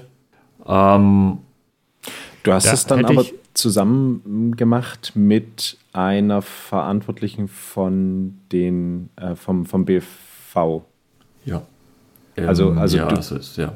Du, es war nie so, dass ich da die Lizenzen vergebe. Ja, also, ähm, und es ist nach wie vor auch nicht. Also wir, ähm, der, der, der, Verein Ox ist äh, eben einer der größten Vereine in Deutschland. Ich glaube sogar der größte überhaupt, äh, aber das weiß ich nicht. Ähm, und auch im Bayerischen Fechterverband ähm, sind wir halt stellen wir einfach das Gros der historischen Fechter. Von daher war es halt nur äh, logisch, dass das einer von uns ähm, da eben mithilft dabei, die Ausbildung zu organisieren und die, äh, das historische Fechten ähm, umzusetzen, äh, zu planen. Und das war halt dann ich. Ähm, und es war schon mehr Arbeit, als ich dachte. also wirklich weitaus mehr. Ähm, also der, äh, äh, der Bayerische Fechterverband, äh, der kümmert sich um die Vergabe der Lizenzen und der Lehrwart ähm, äh, und der zuständige B-Trainer oder A-Trainer, das weiß ich jetzt nicht genau, ähm, die sind, die zeichnen dafür verantwortlich und die sagen halt in meinem Fall ist äh, Johannes, du machst es. Und ähm, wenn ich, ich habe die, die Prüfungen äh, formuliert, also in, in, unter, unter, Hilfe natürlich von meinen Vereinskollegen, vor allem vom Alex Kiermeier, äh, dass wir also diese, diese Prüfungen eben zu formulieren und aufzustellen und die Kriterien dafür äh, und dann eben auch entsprechend zu, zu, zu prüfen. Ähm, weil ist immer in der gleichen Halle, also in Präsenz, in Anwesenheit äh, des verantwortlichen Fechters, also des Lehrwarts oder ähm, des B-Trainers. Ähm, der dann immer wieder vorbeischaut, interessiert, Fragen stellt ähm, und das dann eben für gut und ordentlich befindet, ja, was wir da äh, mit unseren Kandidaten fabrizieren. Ähm, äh, und ähm, das wird natürlich auch organisatorisch ganz offiziell ähm, äh, gehandhabt. Also die, die Dokumente, die da sind, die müssen dann eben archiviert werden äh, für einige Jahre, ja, liegen die bei mir. Ähm, also es ist nicht so, dass wir da einfach nur uns irgendwie da treffen, das dann irgendwie sagen, ja, der und der und der war da, ja, und, mhm. und hat es jetzt. Ähm, also es hängt schon auch ein Verwaltungsakt dran. Der ist zunächst mal, ähm, der ist zunächst mal vom Verein Ox ähm, für, für in, in Auftrag gehandhabt wird. Man sollte aber, glaube ich, schon sagen, das haben wir jetzt so ein bisschen ähm, mal anklingen lassen. Aber ihr hattet jetzt den Michael eingeladen als externen Trainer. Ich habe auch, äh, quasi in der Ausbildung, wo ich selber mitgemacht habe, auch mhm. äh, an der ersten Einheit quasi einen Unterricht gegeben und einen Vortrag gemacht. Ähm, also ihr holt euch extern Verstärkung dazu. Es ist zwar schon natürlich, dass ein Großteil der Arbeit bei dir jetzt auch im Speziellen hängt ähm, und bei Ox im Allgemeinen, aber ihr holt euch da auch Wissen von außen rein, wenn ihr da, weiß ich, Bedarf seht oder wenn es Arbeit abnimmt? Wie kann man das sagen? Ja, ähm, also ja, ähm, wir, wir haben halt ähm, bei den Inhalten, die wir, ähm, die wir für, für, für, wichtig für die Ausbildung erachtet haben, ähm, da haben wir halt geschaut, okay, ähm, was setzen wir selber um und bei welchen Sachen äh, sehen wir, äh, sehen wir auch äh, andere Personen als kompetenter oder auch andere Personen als kompetenter oder eine Bereicherung oder so an.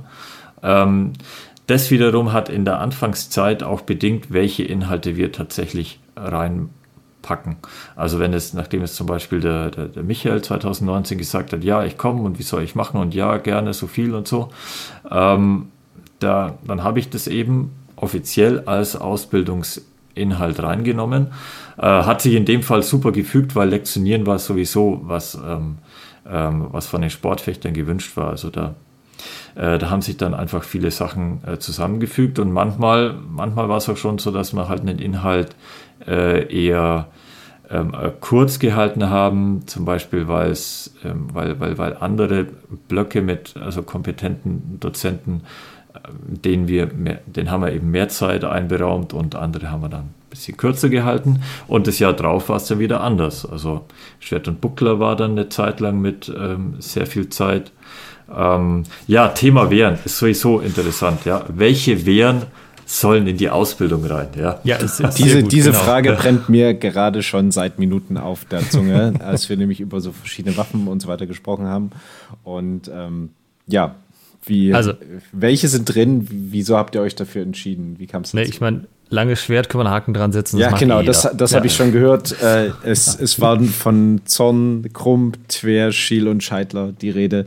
Äh, da würde ich sagen, Langschwert ist check.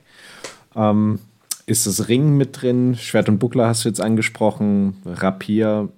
Und dann die Frage, ja. und dann die Frage, ähm, du hast ja vorhin bei der Ausbildung, die du an der Schule machst, den Fokus auf eben die, die deutsche Lehrlinie. Ist das jetzt beim C-Trainer historisches Fechten auch so, der Fokus auf die deutsche Lehrlinie bei den Wehren? Oder ist dann eben Rapier, was weiß ich, spanisches Rapier, ähm, italienisches Rapier? Am letzten Ausbildungsjahrgang haben wir äh, die Verdadera des Tresa äh, mit dabei gehabt. Ähm, das, ja, also, also vieles ist ähm, so, so halb experimentell. Also mit halb experimentell meine ich, ähm, äh, wir wissen schon, ähm, dass es sinnvoll ist ähm, und dass es äh, eine Bereicherung ist, aber wir wissen noch nicht, ob es dauerhaft äh, und jedes Jahr in, der, in die Ausbildung aufgenommen wird. Ähm, also jetzt sagen wir zum Beispiel das lange Schwert ähm, äh, ist dabei und es bleibt natürlich dabei. Ja. Also das lange Schwert ist aus dem historischen Fechten und aus der Ausbildung nicht wegzudenken. Ähm, andere wären hingegen schon, ja, also, und da haben wir beim Rapier eben den ähm, Chrisley Becker gewinnen können und deswegen war das eben diese spezielle Schule. Ähm, hätte es, äh, hätten wir einen anderen Dozenten für eine andere, für, für eine italienische, für eine französische Schule gehabt, ähm, dann wäre es möglicherweise auch die geworden. Also man könnte auch Rapier nach Meier machen. Ähm, Ganz klar. Und ich denke auch, dass Rapier eine der, äh, der Wehren wird, die ähm, jede Jahr für Jahr da ihren Platz ähm, drin haben. Ähm, ganz klar Schwert und Buckler. Also Schwert und Buckler ist so die, eine, der, ja, wie sagt man, ähm, also die Wehr mit der allerältesten Quelle, die halt in, in Deutschland ähm, äh, verfasst worden ist. Ähm, wird auch immer wieder drin bleiben. Kann aber gut sein, dass es eben auch mal ähm, äh, Bolognese ähm, Schwert, und, äh, Schwert und Buckler sein kann. Also langes Schwert, Schwert und Buckler, Rapier und dann so diese anderen Sachen, die, wie wir finden, eben so ein Trainer auch drauf haben sollte, also Ringen und ähm, Dolch. Ähm, meiner Meinung nach auch Lanze, ja, weil das halt beim Lichtenauer wird es halt eben so genannt. Also es gibt die drei Wehren äh, und die vier Örter und es sind nun mal eben Dolch, Schwert und Lanze. Ähm, ja, und dann beginnt es halt so langsam, dass es so viel wird, dass wir eben bei den drei Jahren äh, Fechterausbildung äh, ankommen. Also man muss auch eben rausschmeißen und irgendwo mal die Kuh beim Dorf lassen und sagen, es ist, es ist nur in Anführungsstrichen der C-Trainer und es gibt auch andere Dinge als äh, die Quantität an Wehren, sondern man muss eben auch auf die Qualität setzen und ähm, ja, sich an den Sportfechtern orientieren, also sehr gerne orientieren und eben das Lektionieren mit einer, mit einer äh, Wehr üben. Und das orientiert sich jetzt auch an den Teilnehmern. Also ist äh, zum Beispiel an ähm, äh, also, äh, äh, Alexander, ja, wenn, wenn ein Teilnehmer kommt und sagt, das und das ist meine Hauptwehr, aber ich steige jetzt auf die, ich weiß nicht, Alexander, bei dir war es der Rapier, gell? Auf den steigst du jetzt gerade um. Genau, ich bin von Langschwert auf Rapier umgestiegen. und das beeinflusst dann durchaus auch unsere Ausbildung. Also wir sind da gerne flexibel, arbeiten in dem Sinn teilnehmerorientiert. Das heißt, ähm, du kannst deine praktische Prüfung ähm, kannst du auch im Rapier ablegen oder Schwert und Buckler oder Dolch oder oder oder oder. Solange es Sinn macht, also ähm, wenn es kein sagen wir mal, du bist Mitglied in einem Laserschwert-Fecht-Club. Ähm, ähm, Gibt es ja auch, äh, waren das nicht die Franzosen, die im Nationalfechtverband auch Laserschwerte mit äh, drin haben? Ja. Äh, Habe ich mal gehört, ja. Es, und ähm, auch es gibt eben Laserschwert-Fechtvereine. Ähm, und ich habe auch, ich hätte es auch nichts dagegen, ähm, da beim C-Trainer mal so eine, äh, so, so eine, so eine anderthalb Stunde ähm, Laserschwert sich das anzuschauen, ist sicher super lustig und ähm, ähm, auch ähm, würde auch zum Lehrplan passen, also da steht auch Bühnenfechten mit drin. Ähm, wir werden wahrscheinlich keine Lektionieren-Prüfung im Laserschwert Aber das klingt ja so ein bisschen auch wie dieses Ding, ich habe eine, also ich habe die Standardwaffe drin, Langschwert, klar. Dann habe ich eine einhändige Waffe, Rapier, wo potenziell die zweite Hand noch was mitmacht, die unabhängig von der einen Hand ist, also Rapier und Dolch zum Beispiel. Dann habe ich äh, zwei Waffen in jeweils einer Hand, die ich aber gemeinsam verwende, wie zum Beispiel Schwertbuckler 1,33 mäßig, dann noch eben irgendwie Ringen, Dolch, dann noch nähere Distanz und ja, vielleicht noch irgendwas Einhändiges, Säbel, langes Messer, was auch immer. Genau. Oder eben ja. Stange dann. Also ja. das ist ja so ein bisschen, dass du halt von jedem Bereich was abdeckst, könnte man jetzt ja sagen. Na, und das macht dann ähm, eben derjenige, der damit beauftragt ist, also diese, diese Sparte historisches Fechten zu organisieren. Ähm, das war jetzt die, die letzten Jahre federführend ich. Ähm, wird äh, ab 2023 jemand anderes sein. Ähm, äh, sagen wir mal, äh, wie, wie, wie sind es diese äh, Person, die es 2023 oder meinetwegen 2030 macht, ähm, dann kann die sagen, ähm, alle müssen mindestens langes Schwert äh, eine Prüfung machen äh, und die Zweitwaffe ist ähm, frei. Ähm, das wird sich wahrscheinlich immer an den Sportfechtern orientieren, die ja traditionell auch eine Erst- und eine Zweitwaffe haben. Also bei den meisten ist es halt Degen und Florett äh, oder Säbel und Florett. Ähm, ich glaube, die Kombination Säbel und Degen ist eher selten. Ähm, und bei uns stehen da einfach viel, viel mehr Wehren zur, zur Auswahl. Aber es könnte durchaus sein, dass man jetzt sagt, okay, du musst eine zweihändige und eine einhändige Wehr führen. Also in deinem Fall, äh, Alexander, wäre das eben langes Schwert und Rapier zum Beispiel.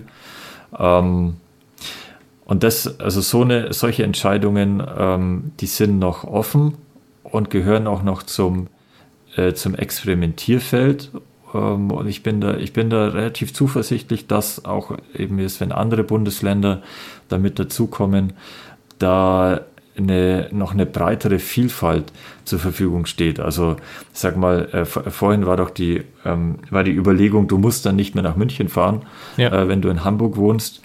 Ähm, aber man könnte es vielleicht auch so denken, du kannst dann nach München fahren, wenn da ähm, wenn das, äh, wenn da Inhalte bearbeitet werden, die dir selber mehr entsprechen. Also die, die Modularisierung, die DFB-übergreifende Modularisierung, die, ähm, die kann da äh, den, den Fechtern auch dahin, also inhaltlich entgegenkommen. Das heißt, ich könnte jetzt, nehmen wir an, in, in Sachsen gäbe es jetzt diese Ausbildung, dann kann ich sagen, okay, ich mache jetzt äh, das und das Modul hier und dieses eine, was mich halt besonders interessiert, was gerade in Bayern angeboten wird oder jetzt im nächsten Jahr in Bayern angeboten wird, das mache ich da und kann mir das da so zusammenstückeln. Ja, nicht völlig frei natürlich, ähm, denn es gibt eine Zwischenprüfung und eine Endprüfung. Mhm. Ähm, und da muss man natürlich die entsprechenden Module bei da gemacht haben, wo die Prüfer sitzen. Ah, okay. Ähm, also es ist, es ist nicht völlig äh, äh, frei, das würde ich jetzt ähm, nicht sagen wollen. Aber ähm, ich kann mir vorstellen, dass es da eben gewisse, dass, dass da eben eine große Flexibilität entsteht. Mhm. Auch was die Inhalte angeht, nicht nur den, nicht nur den Ort. Okay. Aber da würde ich vielleicht auch kurz einhaken.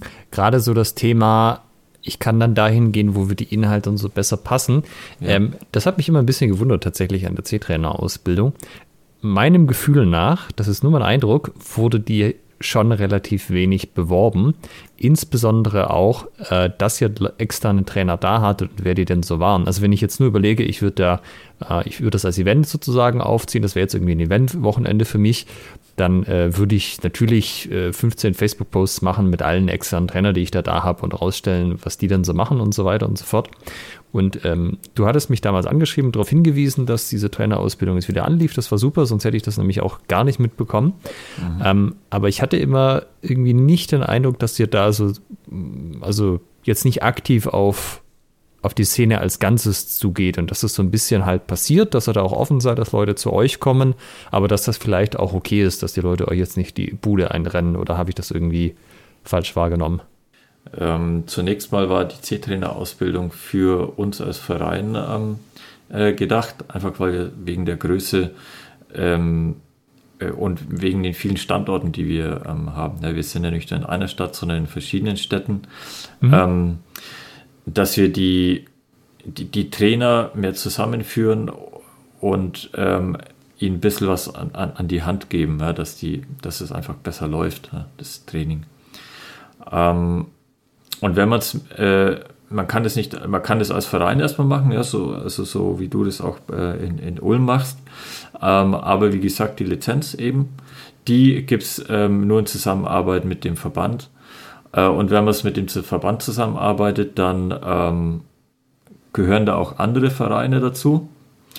Ähm, und ähm, das ist eine gute, eine super Sache, eine gute Sache. Ähm, und das ist dann schon auch passiert. Aber ähm, wir hatten jetzt äh, noch nicht den, ähm, also mh, mm, noch nicht jetzt den, den, sag mal, den, den Impetus, ähm, das groß zu bewerben, also äh, deutschlandweit, ähm, weil ähm, die, ähm, der Umfang der Ausbildung mit sieben Wochenenden schreckt erstens viele ab und es wird dann organisatorisch sehr schwierig, wenn ähm, Wochenende für Wochenende ähm, Teilnehmer quasi aufhopsen und wieder abspringen. Ähm, warum ist es organisatorisch schwierig? Weil eigentlich ist es organisatorisch überhaupt nicht schwierig, aber es ist von daher schwierig, äh, dass wir es mit diesem neuen System OPHAT arbeiten und nicht alle Vereine in Deutschland, äh, nicht alle HEMA-Vereine in Deutschland sind da so mit drin. Ähm, das heißt, es läuft, ähm, es läuft über das Ausbilderteam, über die, die mit, mit E-Mail-Adressen über das Ausbilderteam. Ähm, und da waren dann die, da, da ist dann die Zeit, ähm, also es, wir machen das alle, alles ehrenamtlich und freiwillig, ist dann da auch schnell mal ähm, erschöpft. Ähm, aber klar, also man kann es viel besser bewerben, mit Sicherheit. Ähm, über Facebook hätte ich es nicht beworben, ähm, weil offizielle Dinge, Facebook, das passt nicht zusammen. Ähm, also auch WhatsApp, glaube ich, ist, ähm, also bei uns jedenfalls im Verein, ähm, soll, wird offizielle Kommunikation nicht über WhatsApp oder Facebook ausgetragen, äh, aus Datenschutzgründen. Also da ist schon mal eine Hürde drin, die die Ausbildung von, die diese offizielle Ausbildung von, ähm, von freier gestalteten, also von privat organisierten äh, Wochenendseminaren äh, unterscheidet. Okay. Ja, also es sind, also ich fasse mal so ein bisschen zusammen, es sind verschiedene Punkte. Ähm, äh, erstens eben äh, äh, offiziell und äh, Datenschutz. Zweitens der Umfang der Ausbildung, also neun, insgesamt neun Wochenenden. Ähm, und drittens ähm, das Ehrenamtsprinzip mit dem Zeitmangel. Äh, und der viertens kommt noch dazu, dass die Termine ähm, sehr kurzfristig vergeben werden. Also ich, also ich habe immer erst so im so Oktober, November ähm, frühestens erfahren, wann die C-Trainer-Ausbildung dann losgeht, im Januar zum Beispiel. Und da wird es halt dann schwierig, das großartig zu bewerben und dann mhm. noch ähm, Bewerber zu finden, die da im, im zweiten Januarwochenende schon äh, Zeit haben, äh, um da nach München runterzukommen.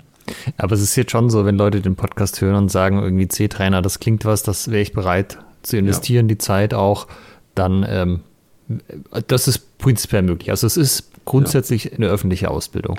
Ja, ja, vielen Dank auch. Also an der Stelle jetzt danke für den Podcast, danke für die Werbung, die wir dadurch bekommen. Ähm, es ist prinzipiell möglich für jede Person, diesen C-Trainer mitzumachen. Ähm, was muss die dann erfüllen? Also was muss die dann mitbringen an Vorkenntnissen? Muss ja, die irgendwo Mitglied sein? Jahre, für ja, nö, du musst vier Jahre Fechterfahrung haben. Äh, diese Fechterfahrung muss dir jemand ausstellen. Du musst ähm, also äh, geschickt werden. Also du brauchst auch ein Schreiben von einem, also von deinem Vereinslehrer normalerweise. Das heißt, wenn du es einfach nur jemand nicht in dem Verein bist, ähm, dann brauchst du die trotzdem. Ne? Also äh, irgendein ein, ein offizieller Schrieb, der bestätigt, dass du äh, persönlich ähm, befähigt bist, ähm, geeignet bist, Trainer zu sein. Mhm. Ja, das schon. Ähm, also be, äh, bevorzugt es, die, diese Lizenz übrigens, also die Lizenz, die ist äh, nur dann gültig, wenn du das in einer Gruppe, wenn du Unterrichts in einer Gruppe gibst, die als Verein an den DOSB angegliedert ist. Also das heißt dann ins, in äh, Juristendeutsch, äh, die Lizenz gilt innerhalb des Bereichs äh, des äh, BLSV oder des DOSB. Ähm, äh, und wenn du das nicht machst, sondern einfach nur irgendwie im Wald auf einer Wegkreuzung oder in einem privaten äh, Club, dann äh, und du bist nirgendwo Mitglied, ähm, dann, ähm, dann ist das eine inaktive Lizenz, die dir ja, die dann halt keinen juristischen Schutz bietet. Aber in dem Moment, wo ich in einem Verein trainiere, der in einem Landessportbund Mitglied ist, ist das, ähm, ist das geklärt. Ähm, Weil dann bin ich ja quasi über den ja. Landessportbund ja. irgendwie mit dem DOSB verbandelt. Ja, wenn du das dann in dem Verein ähm, unterrichtest. Mhm. Also es, äh, ich denke mal, du musst eben auch nachweisen, dass, dass du äh, dich, ähm, dass du das, was du in der Ausbildung gelernt hast, dass du das da anwendest und der Anwendungsbereich äh, dazu passt. Ähm, ja, aber ich meine, da, da, da, be, da bewegen wir uns jetzt sowieso im Bereich der Juristerei und das ist, das ist nochmal eine, noch eine ganz andere Logik, äh, die hoffentlich ja nie ähm, äh, eintritt, äh, denn wenn du ein Trainer bist, dann bist du die beste Versicherung, dass das Training sicher ist mit der Art, wie du da eben äh, Übungen anweist und mhm. wie du Präsenz zeigst. Mir also, ging es vor allem darum herauszustellen, dass ja. jetzt du musst jetzt nicht Mitglied von Ox sein, um diese Ausbildung machen zu können. Nein. Und du musst auch nicht danach irgendwie Mitglied von Ox sein, um ähm, dann über den, deinen Landessportbund irgendwie diese Credits abrechnen zu können. Nein, nee, musst du nicht. Äh, ich denke, das lief, also es läuft bisher so, wenn du, ähm, nennt mir mal irgendein Bundesland. Sachsen. Okay, da bist du mit deinem Verein ähm, äh, beheimatet und du hast eine äh, Gruppe historisches Fechten, sagen wir mal, die in der, in der Vereinssparte pf, Karate oder, oder Kickboxen oder so irgendwie mit dabei ist. Ähm, äh, und ähm, du kommst zu uns und machst den C-Trainer. Du kommst zurück, du hast diese C-Lizenz und dein Verein ist im DOSB mit drin. Dann gilt diese Lizenz für, wenn du mit deinen Leuten dann mit dem langen Schwert ähm, die Übungen machst. Ähm, also der, da ist der Schutz gegeben, die Lizenz ist aktiv, ja, ganz klar. Brauche also ich. bei Michael und mir ist das ja eh der Fall, weil wir sind ja nicht nur im Landessportbund über unsere Vereinsabteilungen, sondern wir sind ja sogar in den Landesfechtbünden. Ja. Wie, wie ist das? Ähm, ja, ja, warte. Müsste man. Ähm, jetzt, meine, meine, wie, wie ist das, äh, wenn ich äh, keine Fechtlizenz habe? Genau, ich habe den Begriff gesucht. Du hast ja als Fechter ja. auch eine, eine Lizenz, ähm, wenn du, ich glaube, eine Turnierreifeprüfung ablegst. Brauche ich die, äh, um diese Ausbildung Nein. zum Fechttrainer machen zu können? Oder reicht Nein. da wirklich, äh, ich Hast du nicht, ne? Okay. Ähm, nee, ähm, die Fechtreifeprüfung und die C-Trainerprüfung, das sind zwei ganz unterschiedliche Schienen. Äh, klar, wir haben auch Kaderlehrgänge ähm, und, und Turniere. Ähm, ich, ich denke, es ist eher eine, bei, bei den Fechtern ist eher die Philosophie, du bist entweder, entweder bist du Wettkampffechter oder du bist Trainer. Ähm, ja, du kannst beides machen, ganz klar, aber das sind einfach zwei unterschiedliche, ähm, zwei unterschiedliche Ausrichtungen, die sich nicht gegenseitig bedingen. Okay. Ich glaube, man müsste noch nachweisen, dass man überhaupt mal ein Turnier gefochten hat, als es so Das muss man, genau, das, das muss man machen, ja. Klar, der C-Trainer hat als Ziel, ähm, nee, ähm, anders formuliert, wenn du Träger der Lizenz C-Trainer bist, dann äh, bist du in der Lage, Schüler von null auf zur Fecht, äh, zur Turnierreifeprüfung zu bringen. Ja, bei den Sportfechtern. Äh, für uns Hemaisten ist es jetzt ähm, mäßig relevant, da wir bei, ähm, beim DFB keine Turniere, also nicht mit dem DFB keine Turniere ähm, organisieren und bestreiten. Ja. Also wir bei, bei Ox machen wir das jedenfalls über den ähm, Deutschen Dachverband Historisches Fechten, der mit dem, dem DFB es ähm, organisatorisch nichts zu tun hat. Ähm, ja, also so viel zu diesen zwei Dingen. Mhm. Mm, wie zu ist diesen zwei Ausrichtungen. Ja. Wie, wie ist es denn, was kostet es denn, diese Ausbildung zu machen? Ähm, circa 450 Euro. Und wenn du Vollmitglied bist beim DFB und beim DOSB. Äh, wenn eins davon fehlt, also sagen wir, du bist nur beim DOSB, glaube ich, dann wird es so ein bisschen teurer. Da gibt es so eine, so eine Abstufung, so eine Tabelle und die wird, ne, verändert sich auch jährlich. Ähm, aber es ist es kein, ähm, kein äh, sind es keine äh, großen Beträge und meistens zahlen das auch die Vereine. Also das ist die, die sind die Kosten für die reine Ausbildung und wenn ich jetzt quasi wie, wie Alex und ich, wir sind jetzt über unseren Verein im, also ich über den sächsischen Fechtverband, dann im DFB und auch im, dann noch weiter im DOSB, dann würde die Ausbildung für mich 450 Euro kosten, zuzüglich natürlich ähm, Übernachtung und ähm, ja, Reise, nee, Reisekosten. Ähm, ja, ja, ähm, ja. Also ich denke, so mit Fahrtkosten und so kommst du dann auf 1000 Euro vielleicht. Ja.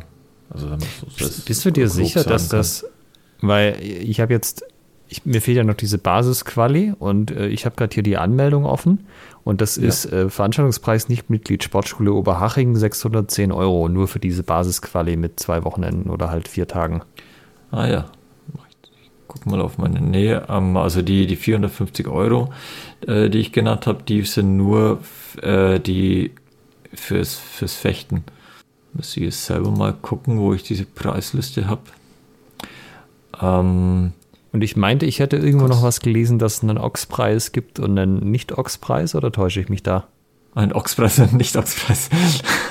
ja, ähm, also ich habe hier den Sportassistentenkurs, der kostet für BV-Mitglieder 300, für BLSV-Mitglieder 350 äh, und für kein Mitglied DFB, BLSV und so weiter 600 Euro. Das ist der Sportassistentenkurs. Die C-Trainer-Module 3 bis 7 pro Wochenende sind hier bei 150 Euro für BFV-Mitglied. Äh, ich habe aber auch noch eine andere Tabelle, bei der die Wochenenden dann günstiger sind. Ähm, das heißt, ähm, ja, dann kommt man auf andere. So, jetzt muss ich mal eine andere Tabelle noch suchen. Da hatte ich nämlich eine Summe, wo, wo so ein 450 Euro Betrag äh, dran stand. Äh, vielleicht war die auch schon älter. Ähm, also wie, wie gesagt, ich bin, ich, ich bin nicht die Geschäftsstelle. äh, ich habe mich nur um die Kommunikation und die Anmeldungen gekümmert. Ja, aber also ich denke mal, so größenordnungsmäßig sollte man das schon mitgeben. Ähm, das wäre schon gut. Also so 50 Euro hin und her, da machen, glaube ich, nicht so den Unterschied. Aber ob es jetzt eher ja. 500.000, 1500, was auch immer sind, also Gesamtkosten für den, für den Spaß, das wäre, glaube ich, schon wichtig, da eine Größenordnung anzugeben. Ja, vielleicht finde ich es noch. Ähm, das muss man natürlich, wenn man äh, interessiert ist bei der, an der Ausbildung, ähm, sollte man das vorher mit seinem Verein abklären, ob sie und inwiefern sie das zahlen. Ähm, es sind einfach die Kosten, die halt für bei anderen C-Trainer-Ausbildungen ähm, auch ähm, verlangt werden. Okay.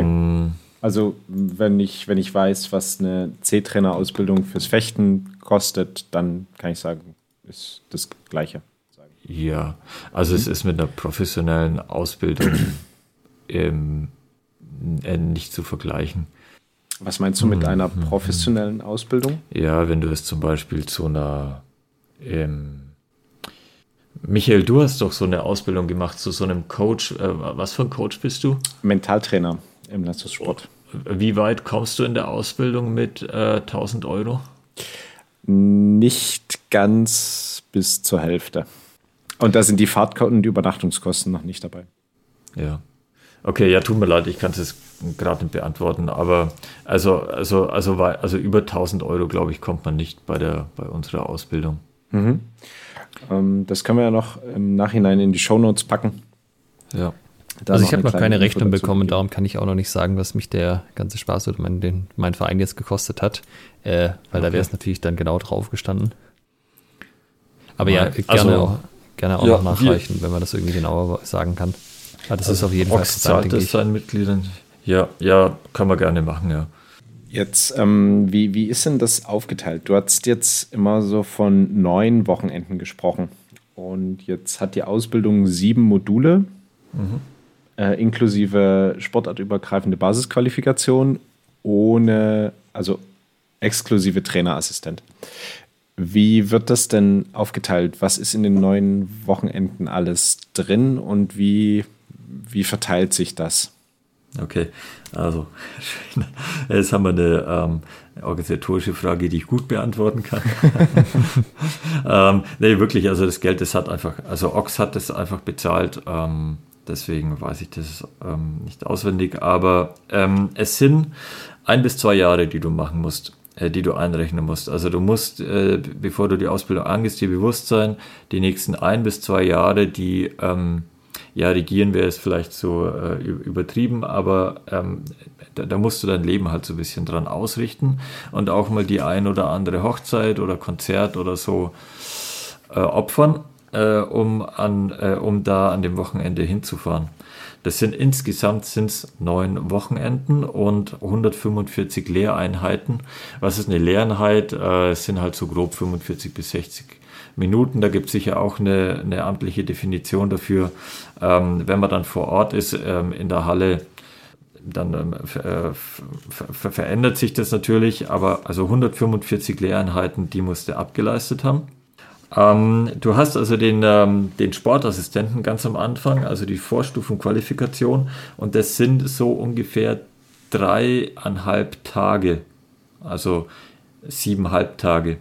Also hast du da schon mal zwei Wochenenden, dann machst du die Basisqualifizierung, das sind auch nochmal zwei Wochenenden oder vier Tage.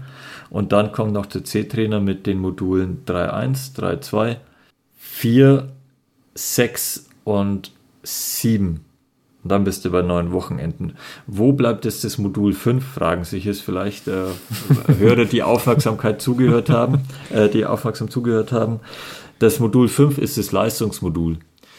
Jetzt könnte man fragen, was ist Leistung und ähm, also Leistungssport und Breitensport unterscheiden wir ja. Also sagen wir mal kurz gefasst, äh, Breitensport ist eher gesundheitlich und spaßorientiert. Leistungssport ist gewinnen, besser sein als der andere. Äh, Gesundheit wird so ein bisschen hinten angestellt dabei. Ähm, ich habe ich hab es heute erst euren neuen Podcast ähm, angehört mit ähm, dem, äh, wo es um Fitness ging. Da war, glaube ich, auch so, es, da war auch mal so eine Frage. Also, wenn du äh, Erster sein willst, äh, überhaupt, ja, Beste der Welt, dann ähm, kannst du nicht auf deine Gesundheit Wert legen. Ähm, heißt es nicht, dass man beim Fechten unbedingt was einschmeißen muss oder so, oder dass alle Weltmeister irgendwie mal was eingeschmissen haben, aber du musst eben dein Training auf Leistung ausrichten. Äh, und das Modul 5 richtet sich daran, aber das haben wir jetzt im historischen Fechten nicht drin, deswegen habe ich das nicht dazu gezählt. Das war jetzt die lange Variante, äh, warum das Modul 5 hier übergangen wird. Ähm, äh, wurde. Ähm, die Kurzvariante ist ganz praktisch. Wenn du äh, die Fechtlizenz Leistungssport hast, dann musst du sie alle zwei Jahre auffrischen. Wenn du die Fechtlizenz Breitensport hast, dann reicht es, sie alle vier Jahre aufzufrischen. Ähm, ja, das ist so für, für uns historische Fechter ist so ein Hauptargument. Macht das Leben ähm, leichter. Es macht das Leben insgesamt leichter, genau. Und ähm, wir, wir gehen eben nicht auf DFB, wir sind nicht im DFB-Turniersystem mit drin, deswegen ähm, ist es eher eine Sache für, weiß ich, für, für wirklich langfristige Planungen. Und der Grund, warum du sagst, dass man da so ein bisschen sein Leben dran ausrichten muss, ist, dass die ja. Termine erst so kurzfristig kommen. Das heißt, man kann nicht sagen, ah, ich habe an allen diesen Wochenenden Zeit, ich mache es den C-Trainer und ich weiß das alles schon im Voraus, sondern man muss da so ein bisschen diese Flexibilität auch mitbringen, zu sagen, da kommen noch zwei Wochenenden, oh, die sind jetzt da reingeschoben worden, dann mache ich das möglich, dass ich da hingehe quasi. Das kann vorkommen. Ähm, ich denke nicht, dass es in Zukunft so sein wird. Es war in der Vergangenheit ein bisschen so, äh, aber ähm, es, es, lag aber auch an der Corona-Zeit, also in der, ähm, äh, genau, Alexander, du hast es erwähnt, äh, als, die, als die Pandemie gerade voll am Laufen ja. war, ähm, äh, so miterlebt. Ganz klar, da fallen natürlich Wochenende äh, mal kurzfristig aus und müssen dann nachgeholt werden. Ähm, die Sportschule Oberhaching ähm, ist ein Riesenklotz, ja. Also der Michael hat es vorhin beschrieben, mit diesen endlos langen Gängen, die dann auch schon mal so eine, eine Zeitplanung durcheinander bringen können. ähm, also es ist, es ist wirklich so, dass auch die, also die Mittagspausen kann man nicht mit 60 Minuten anberaumen, wenn allein der Weg äh, vom, von der Kantine bis zum Zimmer und dann vom Zimmer äh, bis zur Halle schon äh, so 20 Minuten dauert. Ähm, und äh, der Verwaltungsapparat innerhalb der Sportschule, ähm, der braucht halt auch eine Vorlaufzeit, weil die alle den, also ja, praktisch den, also die, die, Haupt, äh, die Hauptinstitution äh, für so zentrale Lehrgänge in Bayern äh, sind. Deswegen geben die die Termine eben so zum Jahresende raus und dann geht es schon am nächsten Jahresanfang los. Deswegen würde ich sagen, ähm, wenn du jetzt die C-Trainer-Ausbildung machen willst, dann erhältst du so im Dezember ähm, die, deine Termine für das kommende Jahr. Für das ähm, gesamte kommende Jahr. Für das gesamte kommende Jahr. Ähm, optimalerweise geht es so im Februar los und dann ist im März nochmal was und im April und dann ist vielleicht so eine kleine Osterpause.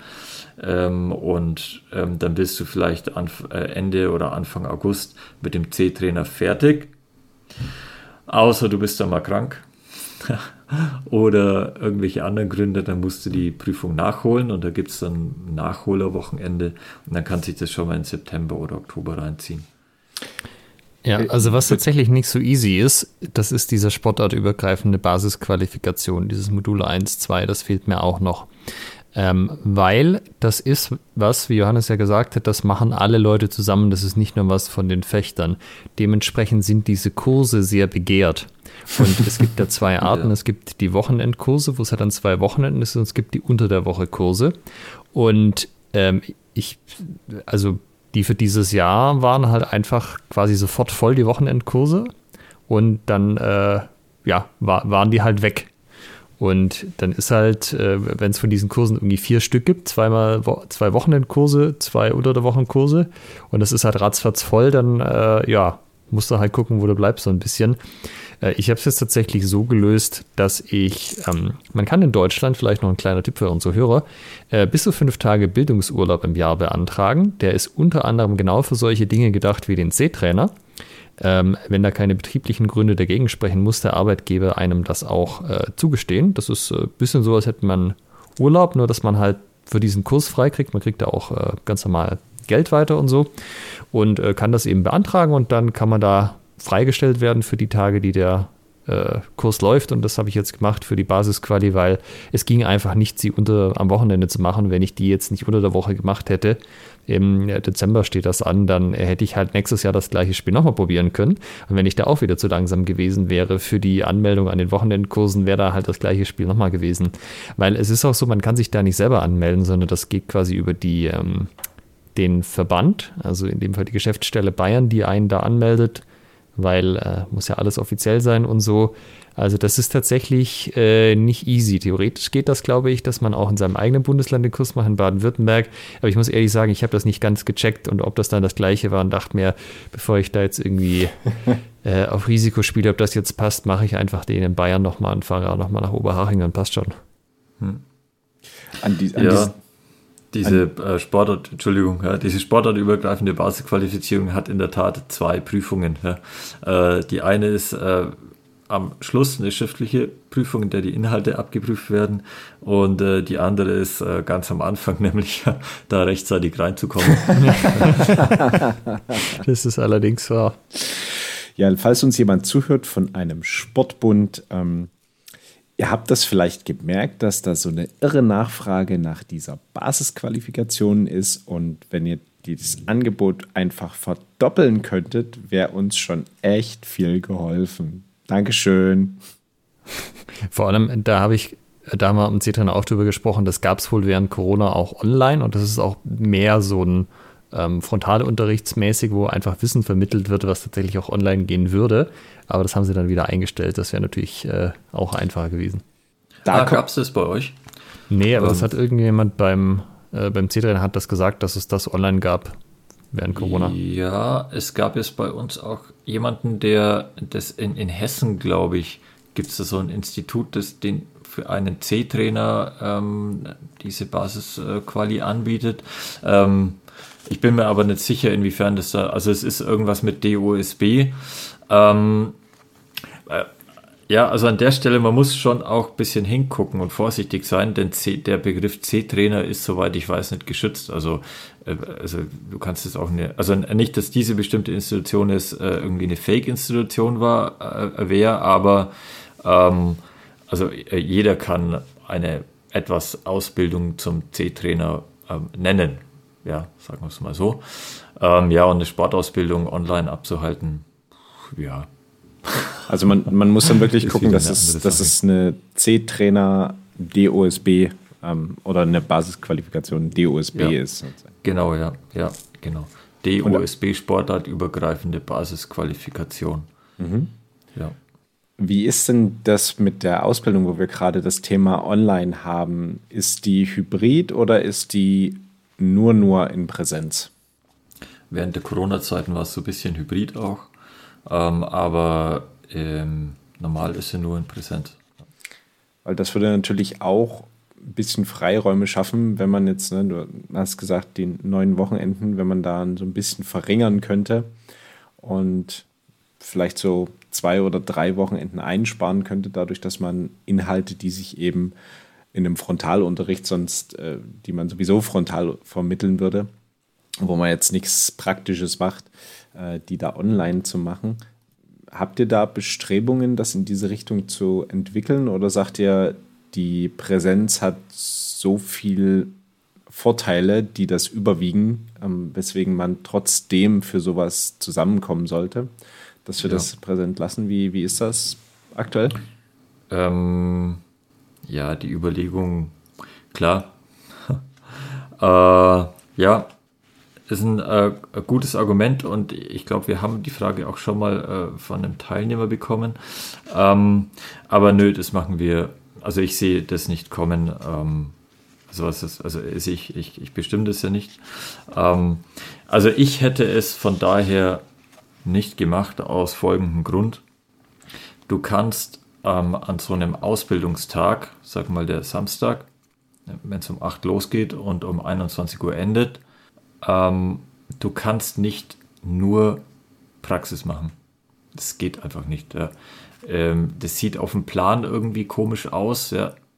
Das, weil, und ähm, äh, du, du musst einfach auch Theorieeinheiten innerhalb von so einem ganzen Tag haben, ob das jetzt nach dem Abendessen ist oder mittendrin, damit der Körper auch mal zur Ruhe kommen kann und äh, die Aufnahmefähigkeit erhalten bleibt. Also ähm, deswegen würde es keinen Sinn machen, wenn man ein Wochenende nur Theorie macht und ein Wochenende nur Praxis. Ähm, außerdem ist es ja ineinander verwoben. Äh, wenn dann da äh, ein oder zwei Monate zwischen der, äh, zwischen der Theorieeinheit Schwert und Buckler ist zum Beispiel liegen und der Praxiseinheit Schwert und Buckler, ähm, dann müsste man das in der Praxiseinheit erstmal wieder auffrischen ja, und sagen, okay, jetzt holen wir die, die Unterlagen raus und da, das haben wir da gemacht und so. Ähm, besser ist es, oder was, also es ist nur, nur folgender Weg ist gangbar. ja, ähm, äh, man macht etwas Praktisches und dann zum Beispiel die Theorie, dass man sich das im Fechtbuch anschaut, die Bilder und dann äh, intensiviert man das in der zweiten Praxiseinheit. Und dann ist so ein, so ein Ausbildungstag eigentlich schon fast vorbei. Mhm. Okay. Das zweite, was mich jetzt noch äh, sehr interessiert hat, wie habt ihr denn das Henne-Ei-Problem gelöst? Denn irgendwann gab oh, es, jetzt, also jetzt bist du Trainer oder, oder Ausbilder, der sozusagen dann am Ende eine Prüfung abnimmt. Irgendwann gab es damals ja niemanden, der jetzt eine Ausbildung zum Trainer beziehungsweise eben zum Ausbilder für historisches Fechten hatte.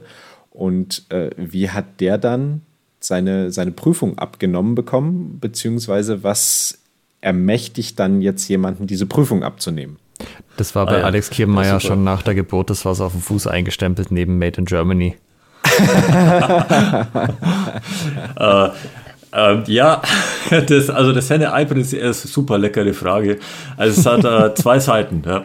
Äh, äh, die, die eine Seite, ja, äh, der, der Fuß vom Alexander Kiermeier. Das ist die zweite ist, also die Mensa ist besser geworden. Also sowohl Huhn als auch Ei äh, sind es sehr bekömmlich. Ähm, das war schon mal eine Zeit lang. Ähm, äh, ja, hat er mal sehr zu wünschen übrig gelassen. Ähm, in der Sportschule kann man mittlerweile sehr gut essen. Ähm, und eben die, die andere Seite, die ausbildungstechnische Seite, ist ähm, äh, damals eben so, dass äh, der Alexander Kiermeier, soweit ich weiß, aber ähm, das, das war das weiß ich jetzt nur so vom Hören sagen, ähm, äh, hat sich da auch eben persönlich sehr äh, reingehängt, äh, so wie es jetzt ähm, auch äh, Leute in anderen Bundesländern machen, obwohl sie den C-Trainer haben ähm, sich eben in ihrem Sportverein auch technisch das aneignen. Also sagen wir mal, also in Anführungsstrichen Bahnen laufen, ja, also den weißen Fechtanzug anziehen und dann mit Florett und dann mit Degen und dann mit Säbel ähm, das machen, das lernen ähm, und dann Teil von ihrem äh, örtlichen Fechtverein ähm, werden. Ja, also soweit ich weiß, hat der Alex auch das gemacht, um äh, diese äh, Lizenz zu bekommen, um ähm, die dann irgendwann allen ähm, zugänglich zu machen. Äh, ich musste das, ich wollte das nicht, äh, ich hätte es auch nicht gekonnt ähm, vom ähm, rein, rein vom zeitlichen her oder ich hätte irgendwas wirklich für mich Wichtiges, äh, Opfer, also oder also ich hätte gar nicht gewusst, zu welchem Verein ich da gehen ähm, soll. Ähm, und äh, war da einfach in großem Maße dankbar, dass das einfach so ging, dass ich ähm, einfach mit meinen historischen Fechterkenntnissen da als historischer Fechter das machen durfte. Also das sowohl äh, Ei als auch Henne äh, kam quasi erstmal vom, äh, ja was auch immer vom Huhn war, ähm, also von den äh, Dinosauriern quasi. Ja. äh, musste erstmal Dinosaurier sein, um dann Huhn zu werden, vielleicht könnte man es so formulieren. ähm, aber mittlerweile, mittlerweile ist es eben so, dass, die, dass wir unsere eigene schriftliche, schriftliche Prüfung, also unsere eigenen Theorieinhalte in der eigenen Prüfung ähm, abprüfen durften. Meine Vorgänger, äh, mein Vorgängern war das noch nicht vergönnt. Mhm. Das heißt, es kam alles vom Hema-Dinosaurier Kiermeier sozusagen. Ja, so könnte man es sagen. Und ich denke, das passt auch zum äh, Sportfechten, weil so, so viel ich vom Sportfechten weiß, müssen, fangen die alle erstmal mit Florett an. Ähm, äh, ich weiß nicht, vielleicht weiß der Alex ein bisschen mehr, du bist ja auch Stoßfechter. Soweit ich weiß, ist die, das Florett erstmal so ein bisschen die Basis und dann muss man sich für, und dann entscheidet man sich für Degen oder äh, Säbel, also je nachdem, ob man eher Stoß- oder eher Hiebfechter ist. Das wird teilweise so gemacht. Ich weiß nicht, ob das immer noch überall so in Vogue ist, aber ich weiß, dass das durchaus so ein gängiges Anwend also Anfängerschema ist. Ja, und so könnte es sein, in den, also wenn du jetzt äh, in deinem eigenen Bundesland, ähm, wenn es da auch losgehen soll, dass, ähm, dass auch historische Fechter, dass sich erstmal ins Florett einarbeiten müssen. Äh, ich hoffe nicht, also ich, ich, ich würde das allen, also ich, ich, ich, ich würde alle, alle Landesfechtverbände äh, ähm, ähm, äh, bitten, einfach die historischen Fechter äh, sich, sich anzuschauen, da wohlwollend mitzunehmen, ähm, in, in, ihre Waffe äh, kurz einzuführen.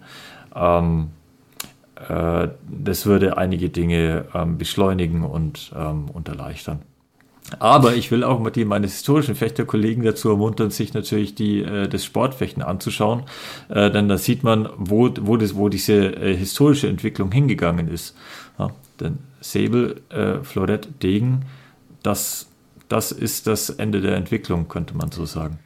Ja, vor allem anschauen heißt in dem Fall nicht nur äh, auf YouTube gucken und dann drüber schimpfen, sondern tatsächlich mal selber ausprobiert haben. Das ist dann auch nochmal was anderes.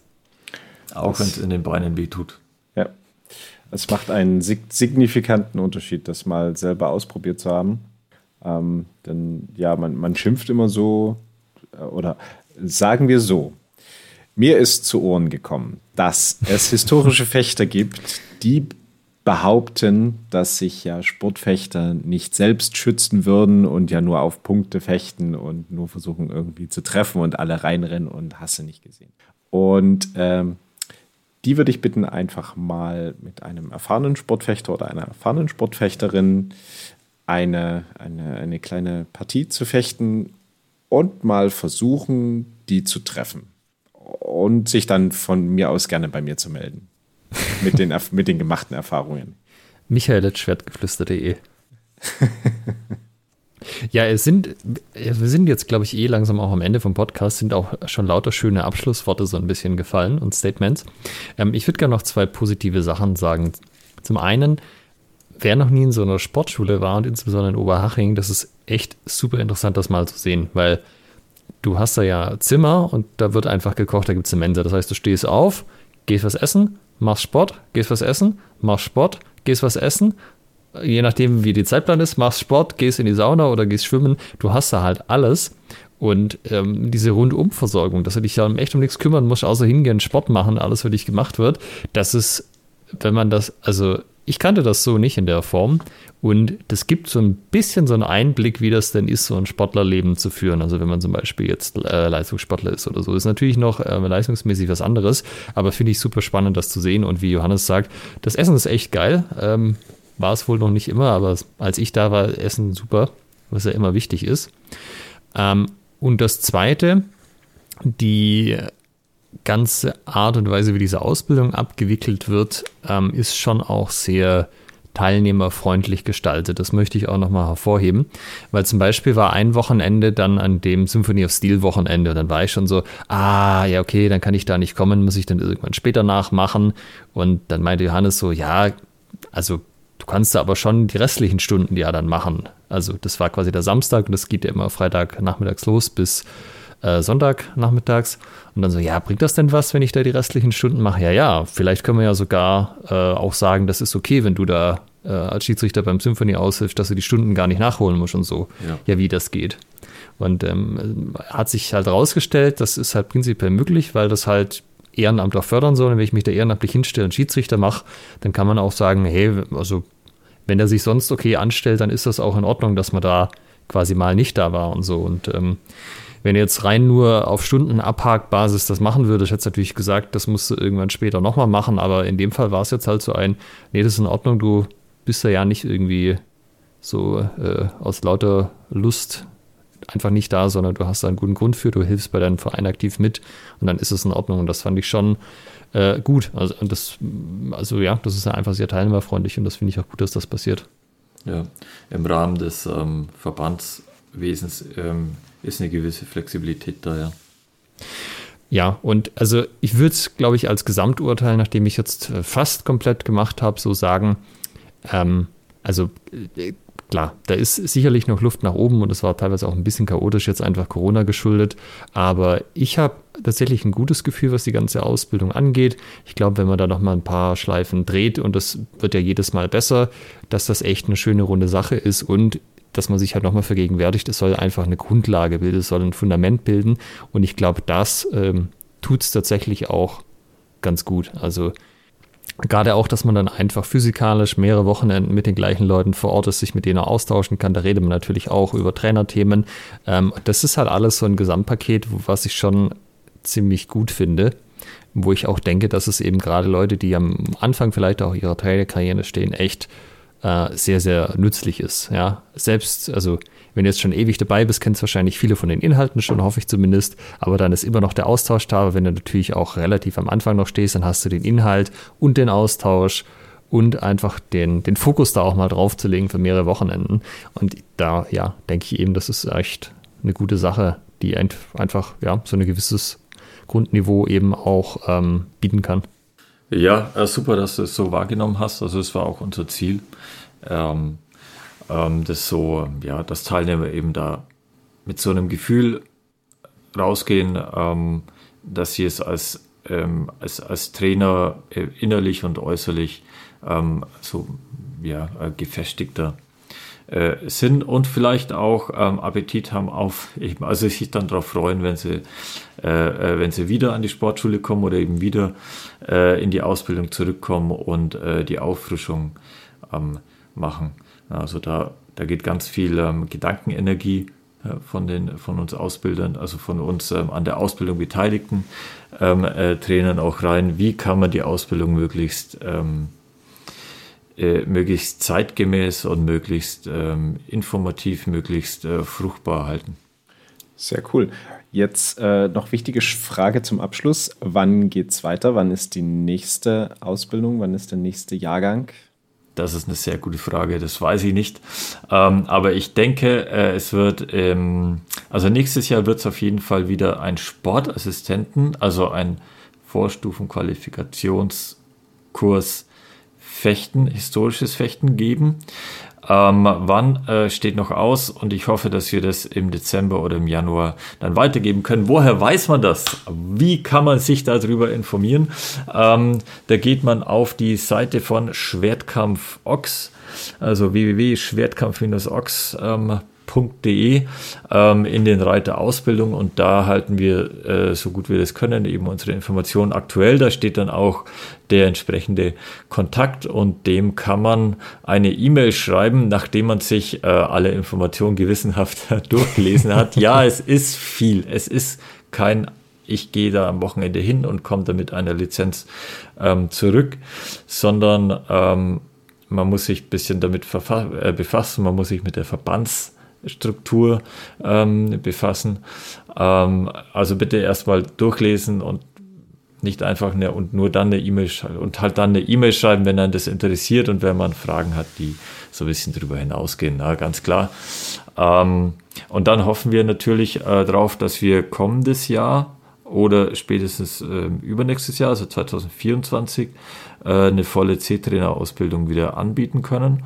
Und äh, die Anzahl von bis, also bisher haben wir ungefähr 20 C-Trainer deutschlandweit mit historischen Fechten, dass diese Anzahl sich in den kommenden Jahren eben weiter erhöht. Das ist so ein bisschen, also es ist jetzt kein Newsletter, wo ich mich quasi anmelde, aber es läuft schon so ein bisschen so. Ich sage, dass ich Interesse habe und dann kriege ich vielleicht auch mal eine freundliche Mail, wenn es losgeht. Ja, genau. Also du, äh, du, du schreibst dahin, du sagst, ja, ich will es, also ich habe verbindliches Interesse dran, äh, bitte gib mir Bescheid, wenn es losgeht, ich stehe in den Startlöchern ähm, und dann kommst du halt bei uns auf den Verteiler, auf den E-Mail-Verteiler und wirst da dann entsprechend informiert. Ähm, genau, so, ähm, so, so hat es bisher ganz gut funktioniert. Also ich würde es einfach mal ins Blaue spekulieren, dass wenn ich rechne, wie viele Leute die Folge jetzt hören in den nächsten paar Wochen und dann haben wir ja noch vielleicht ein Jahr bis 2024 nochmal, äh, dass eine komplette Ausbildung läuft. Ich bin da eigentlich guter Dinge, dass sich vielleicht auch über den Podcast nochmal 20 Leute zusammenfinden, die da Bock drauf haben, das zu machen. Also würde mich das sehr wundern, wenn es bei den bisherigen 20 bleiben muss. Ja, wenn ihr euch für die Ausbildung, wenn ihr euch für die Ausbildung meldet, dann schreibt dazu, ich habe äh, das bei Schwertgeflüster gehört. Oh ja, sehr gerne, genau. Oh ja, ja, sowieso, genau, ins PS rein. ähm, genau. Ja, okay, also vielen, vielen Dank, hat mir sehr viel Spaß gemacht. Ähm, ich hoffe, ich, kann, äh, ich konnte ein bisschen Informationen hier weitergeben, die man nicht äh, schon woanders äh, finden kann. Ähm, äh, ich möchte noch dazu sagen, dass eben, also Betonung, äh, es bleibt flexibel die Ausbildung ist noch sehr jung, die Ausbildungssparte ist noch sehr jung. Ähm, und ähm, ich hoffe, dass es sich so langsam immer mehr festigt. Und ähm, ich bin zuversichtlich, dass es immer besser wird. Cool, das ist ein sehr schönes Schlusswort. Vielen Dank, Johannes, für dein ähm, Kommen heute in unserem Podcast und für die umfangreichen Informationen. Ja, liebe Hörerinnen, liebe Hörer, ihr habt es gehört, wenn ihr euch für die Ausbildung interessiert, dann an die genannte Adresse, die wir auch in den Shownotes verlinken werden.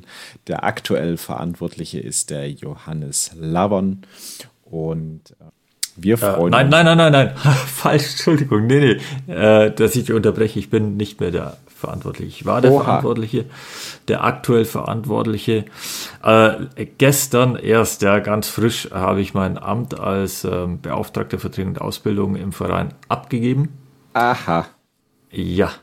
Äh, der Übergang, äh, der offizielle Übergang dauert es natürlich noch, also der amtliche Übergang. Ähm, ich bin nach wie vor ja, also äh, beratend äh, und äh, gestaltend natürlich äh, tätig. Ähm, www.schwertkampf-ox.de. Dort findet ihr bei Bedarf die aktuellen Informationen. Und wenn man sich auf dem Event trifft, kann man sich gerne mit mir unterhalten. Äh, schickt mir bitte keine Anla äh, Anmeldungen. ja. Okay, der Schwertgeflüster wie immer am Puls der Zeit, brandneue Infos. Aber jemand wird es machen auf jeden Fall. Es geht weiter. Im Zweifelsfall habe ich auch in dem Artikel gesehen, es gibt eine Ox-E-Mail-Adresse. Äh, ich glaube, Ausbildung at Schwertkampf Ox kann man daran schreiben. Irgendjemand wird sich schon finden, der einem dann auch Infos gibt. Genau. In diesem Sinne, wir hören uns wieder in 14 Tagen. Macht's gut, bis dahin. Tschüss. Ciao. Tschüss. Halt bitte noch nicht weglaufen. Ihr könnt diesen Podcast nämlich noch unterstützen. Wenn es euch gefällt, dann tut uns einen Gefallen, gebt uns ein Like auf Facebook oder bei Instagram oder bewertet diesen Podcast bei iTunes und unterstützt uns auch gerne auf patreon.com slash Schwertgeflüster, Schwertgeflüster mit UE und empfehlt diesen Podcast euren Freunden und Feinden weiter.